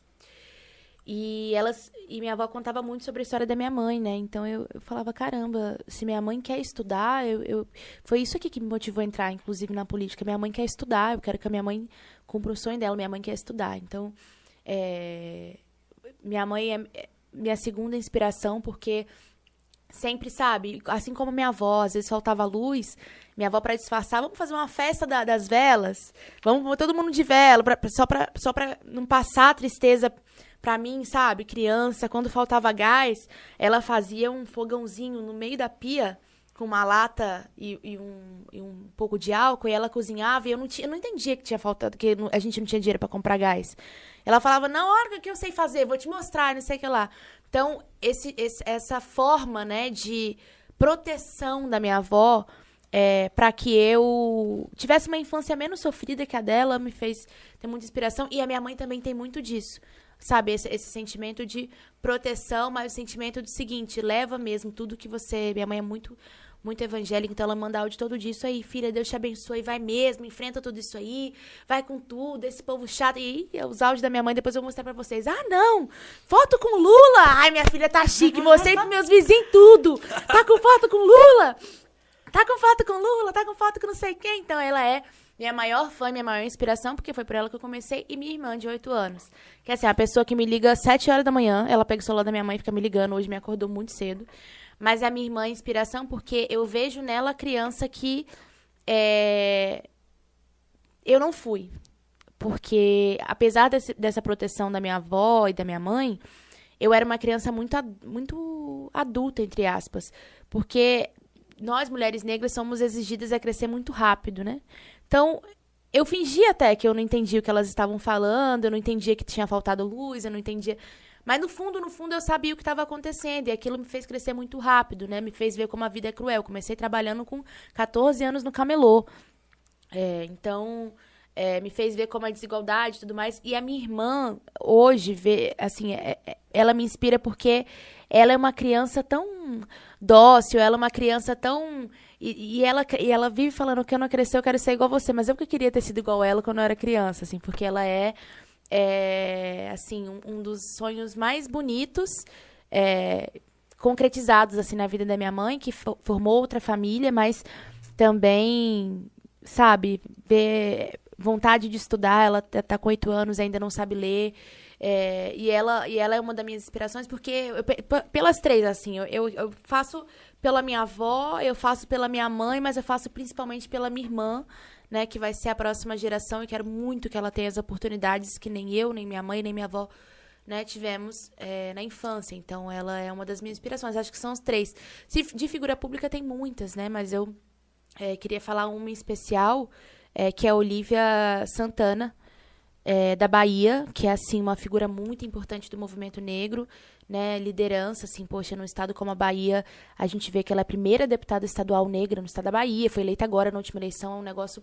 Né? Bizarro. bizarro é, e nunca nunca deixou assim foi formado no movimento estudantil então tem muitas outras figuras né figuras antigas Carolina de Jesus e as- e que ela deixou para nós né de escritura é grande inspiração é, na música Elza Soares é, e tantas outras pessoas mas eu queria deixar essas três porque assim não, não tem não, não tem nada que eu faça que eu não pense na minha avó na minha mãe na minha irmã então acho que elas são minhas três inspirações Uau. Chave. Como é que termina depois dessa? Gente, Aí eu deixo. Sabina, Sabina vai encerrar. É, queria te dizer que você é gigante. Essa é a primeira coisa que eu precisava te dizer. E agradecer por você ter colado, por ter conversado com a gente, contado tudo isso, contado sua vida, né? Você falou que você é uma pessoa mais reservada, então você contou aqui bastante coisa. Agradecer aos meninos por estar aqui. Dizer pra vocês não esquecerem de se inscrever no botão que deve estar embaixo. O Guilherme disse que fica em cima, mas eu acho que deve estar embaixo. E Tem um que fica em cima. Tem um inscreva-se em cima, mas tem um inscreva-se embaixo também. vou acreditar, então. Na dúvida, olha, olha, dos Olha os dois, gente. Olha em cima ali embaixo. Seguir no se Spotify também, se você estiver indo pro trampo e tipo, pô, não dá pra parar pra assistir. Não, Exatamente. A gente também tá no Spotify e outras plataformas de áudio, menos o Deezer. É sobre isso. E também não esquecer de seguir a gente no nosso Instagram pessoal, seguir a conta É Nós. O Advoafro já bateu 10k? Já bateu 10k. Mas a gente Rumo aos precisa... 20. Exatamente. A gente precisa continuar fortalecendo projetos pretos. Não se esqueçam disso. Então, sigam Gui, sigam o Adão, nosso personal fight. Me sigam. E sigam a Rô e o Instagram oficial da UBS também. Todos os comunicados saem por lá. Quer deixar um recadinho final? Eu queria agradecer, gente. Foi um dos papos mais divertidos, assim. Eu gosto muito quando é agenda com preto, porque a gente se entende, a gente conversa, a gente discorda, mas a gente se respeita. É sempre é, muito maneiro e eu gosto muito. Então, queria agradecer, tô sempre à disposição de vocês. Esse aqui eu conheci no TikTok, mandei mensagem no Instagram. Caramba! Muito legal seu vídeo! Porque eu tinha compartilhado o vídeo dele. Assim, muito bom. É, e sempre bom, assim, é, compartilhar histórias e tudo mais. Vou já me inscrever no canal de vocês, então todo mundo se inscreva e muito obrigada pelo convite mais uma vez. É Nestor isso, família. Ai, nossa, desculpa. Ah, eu nem entendi o que ele Silêncio. falou. Falei Nestora não. Pô, só agradecer novamente pra Rosana ter colado, mano. Papo do caralho, curti muito conversar com você. E, mano, você tem uma cabeça. Você é muito nova, mas você tem uma cabeça muito à frente, velho. Você foi falando que desde, desde criança você já era madura, mano. Você é madura pra caralho, velho. Muito sucesso na sua caminhada. Valeu, gente. É isso. Só queria agradecer mesmo, corroborar com tudo que eles falaram. E, mano, papo massa do caralho. A gente aprendeu. Mais uma vez aprendemos muito. E é isso. E manda beijo pra essa pra família. É isso, gente. Obrigada por vocês que ficaram assistindo com a gente ao vivo e vocês que estão assistindo que não tá no ao vivo. Agradecer a produção também que tá sempre fortalecendo o trampo. Que é isso, tem que reconhecer quem faz parte dessa construção com a gente. É isso, família. Esse é o nosso podcast. Salve! Tchau. Falou!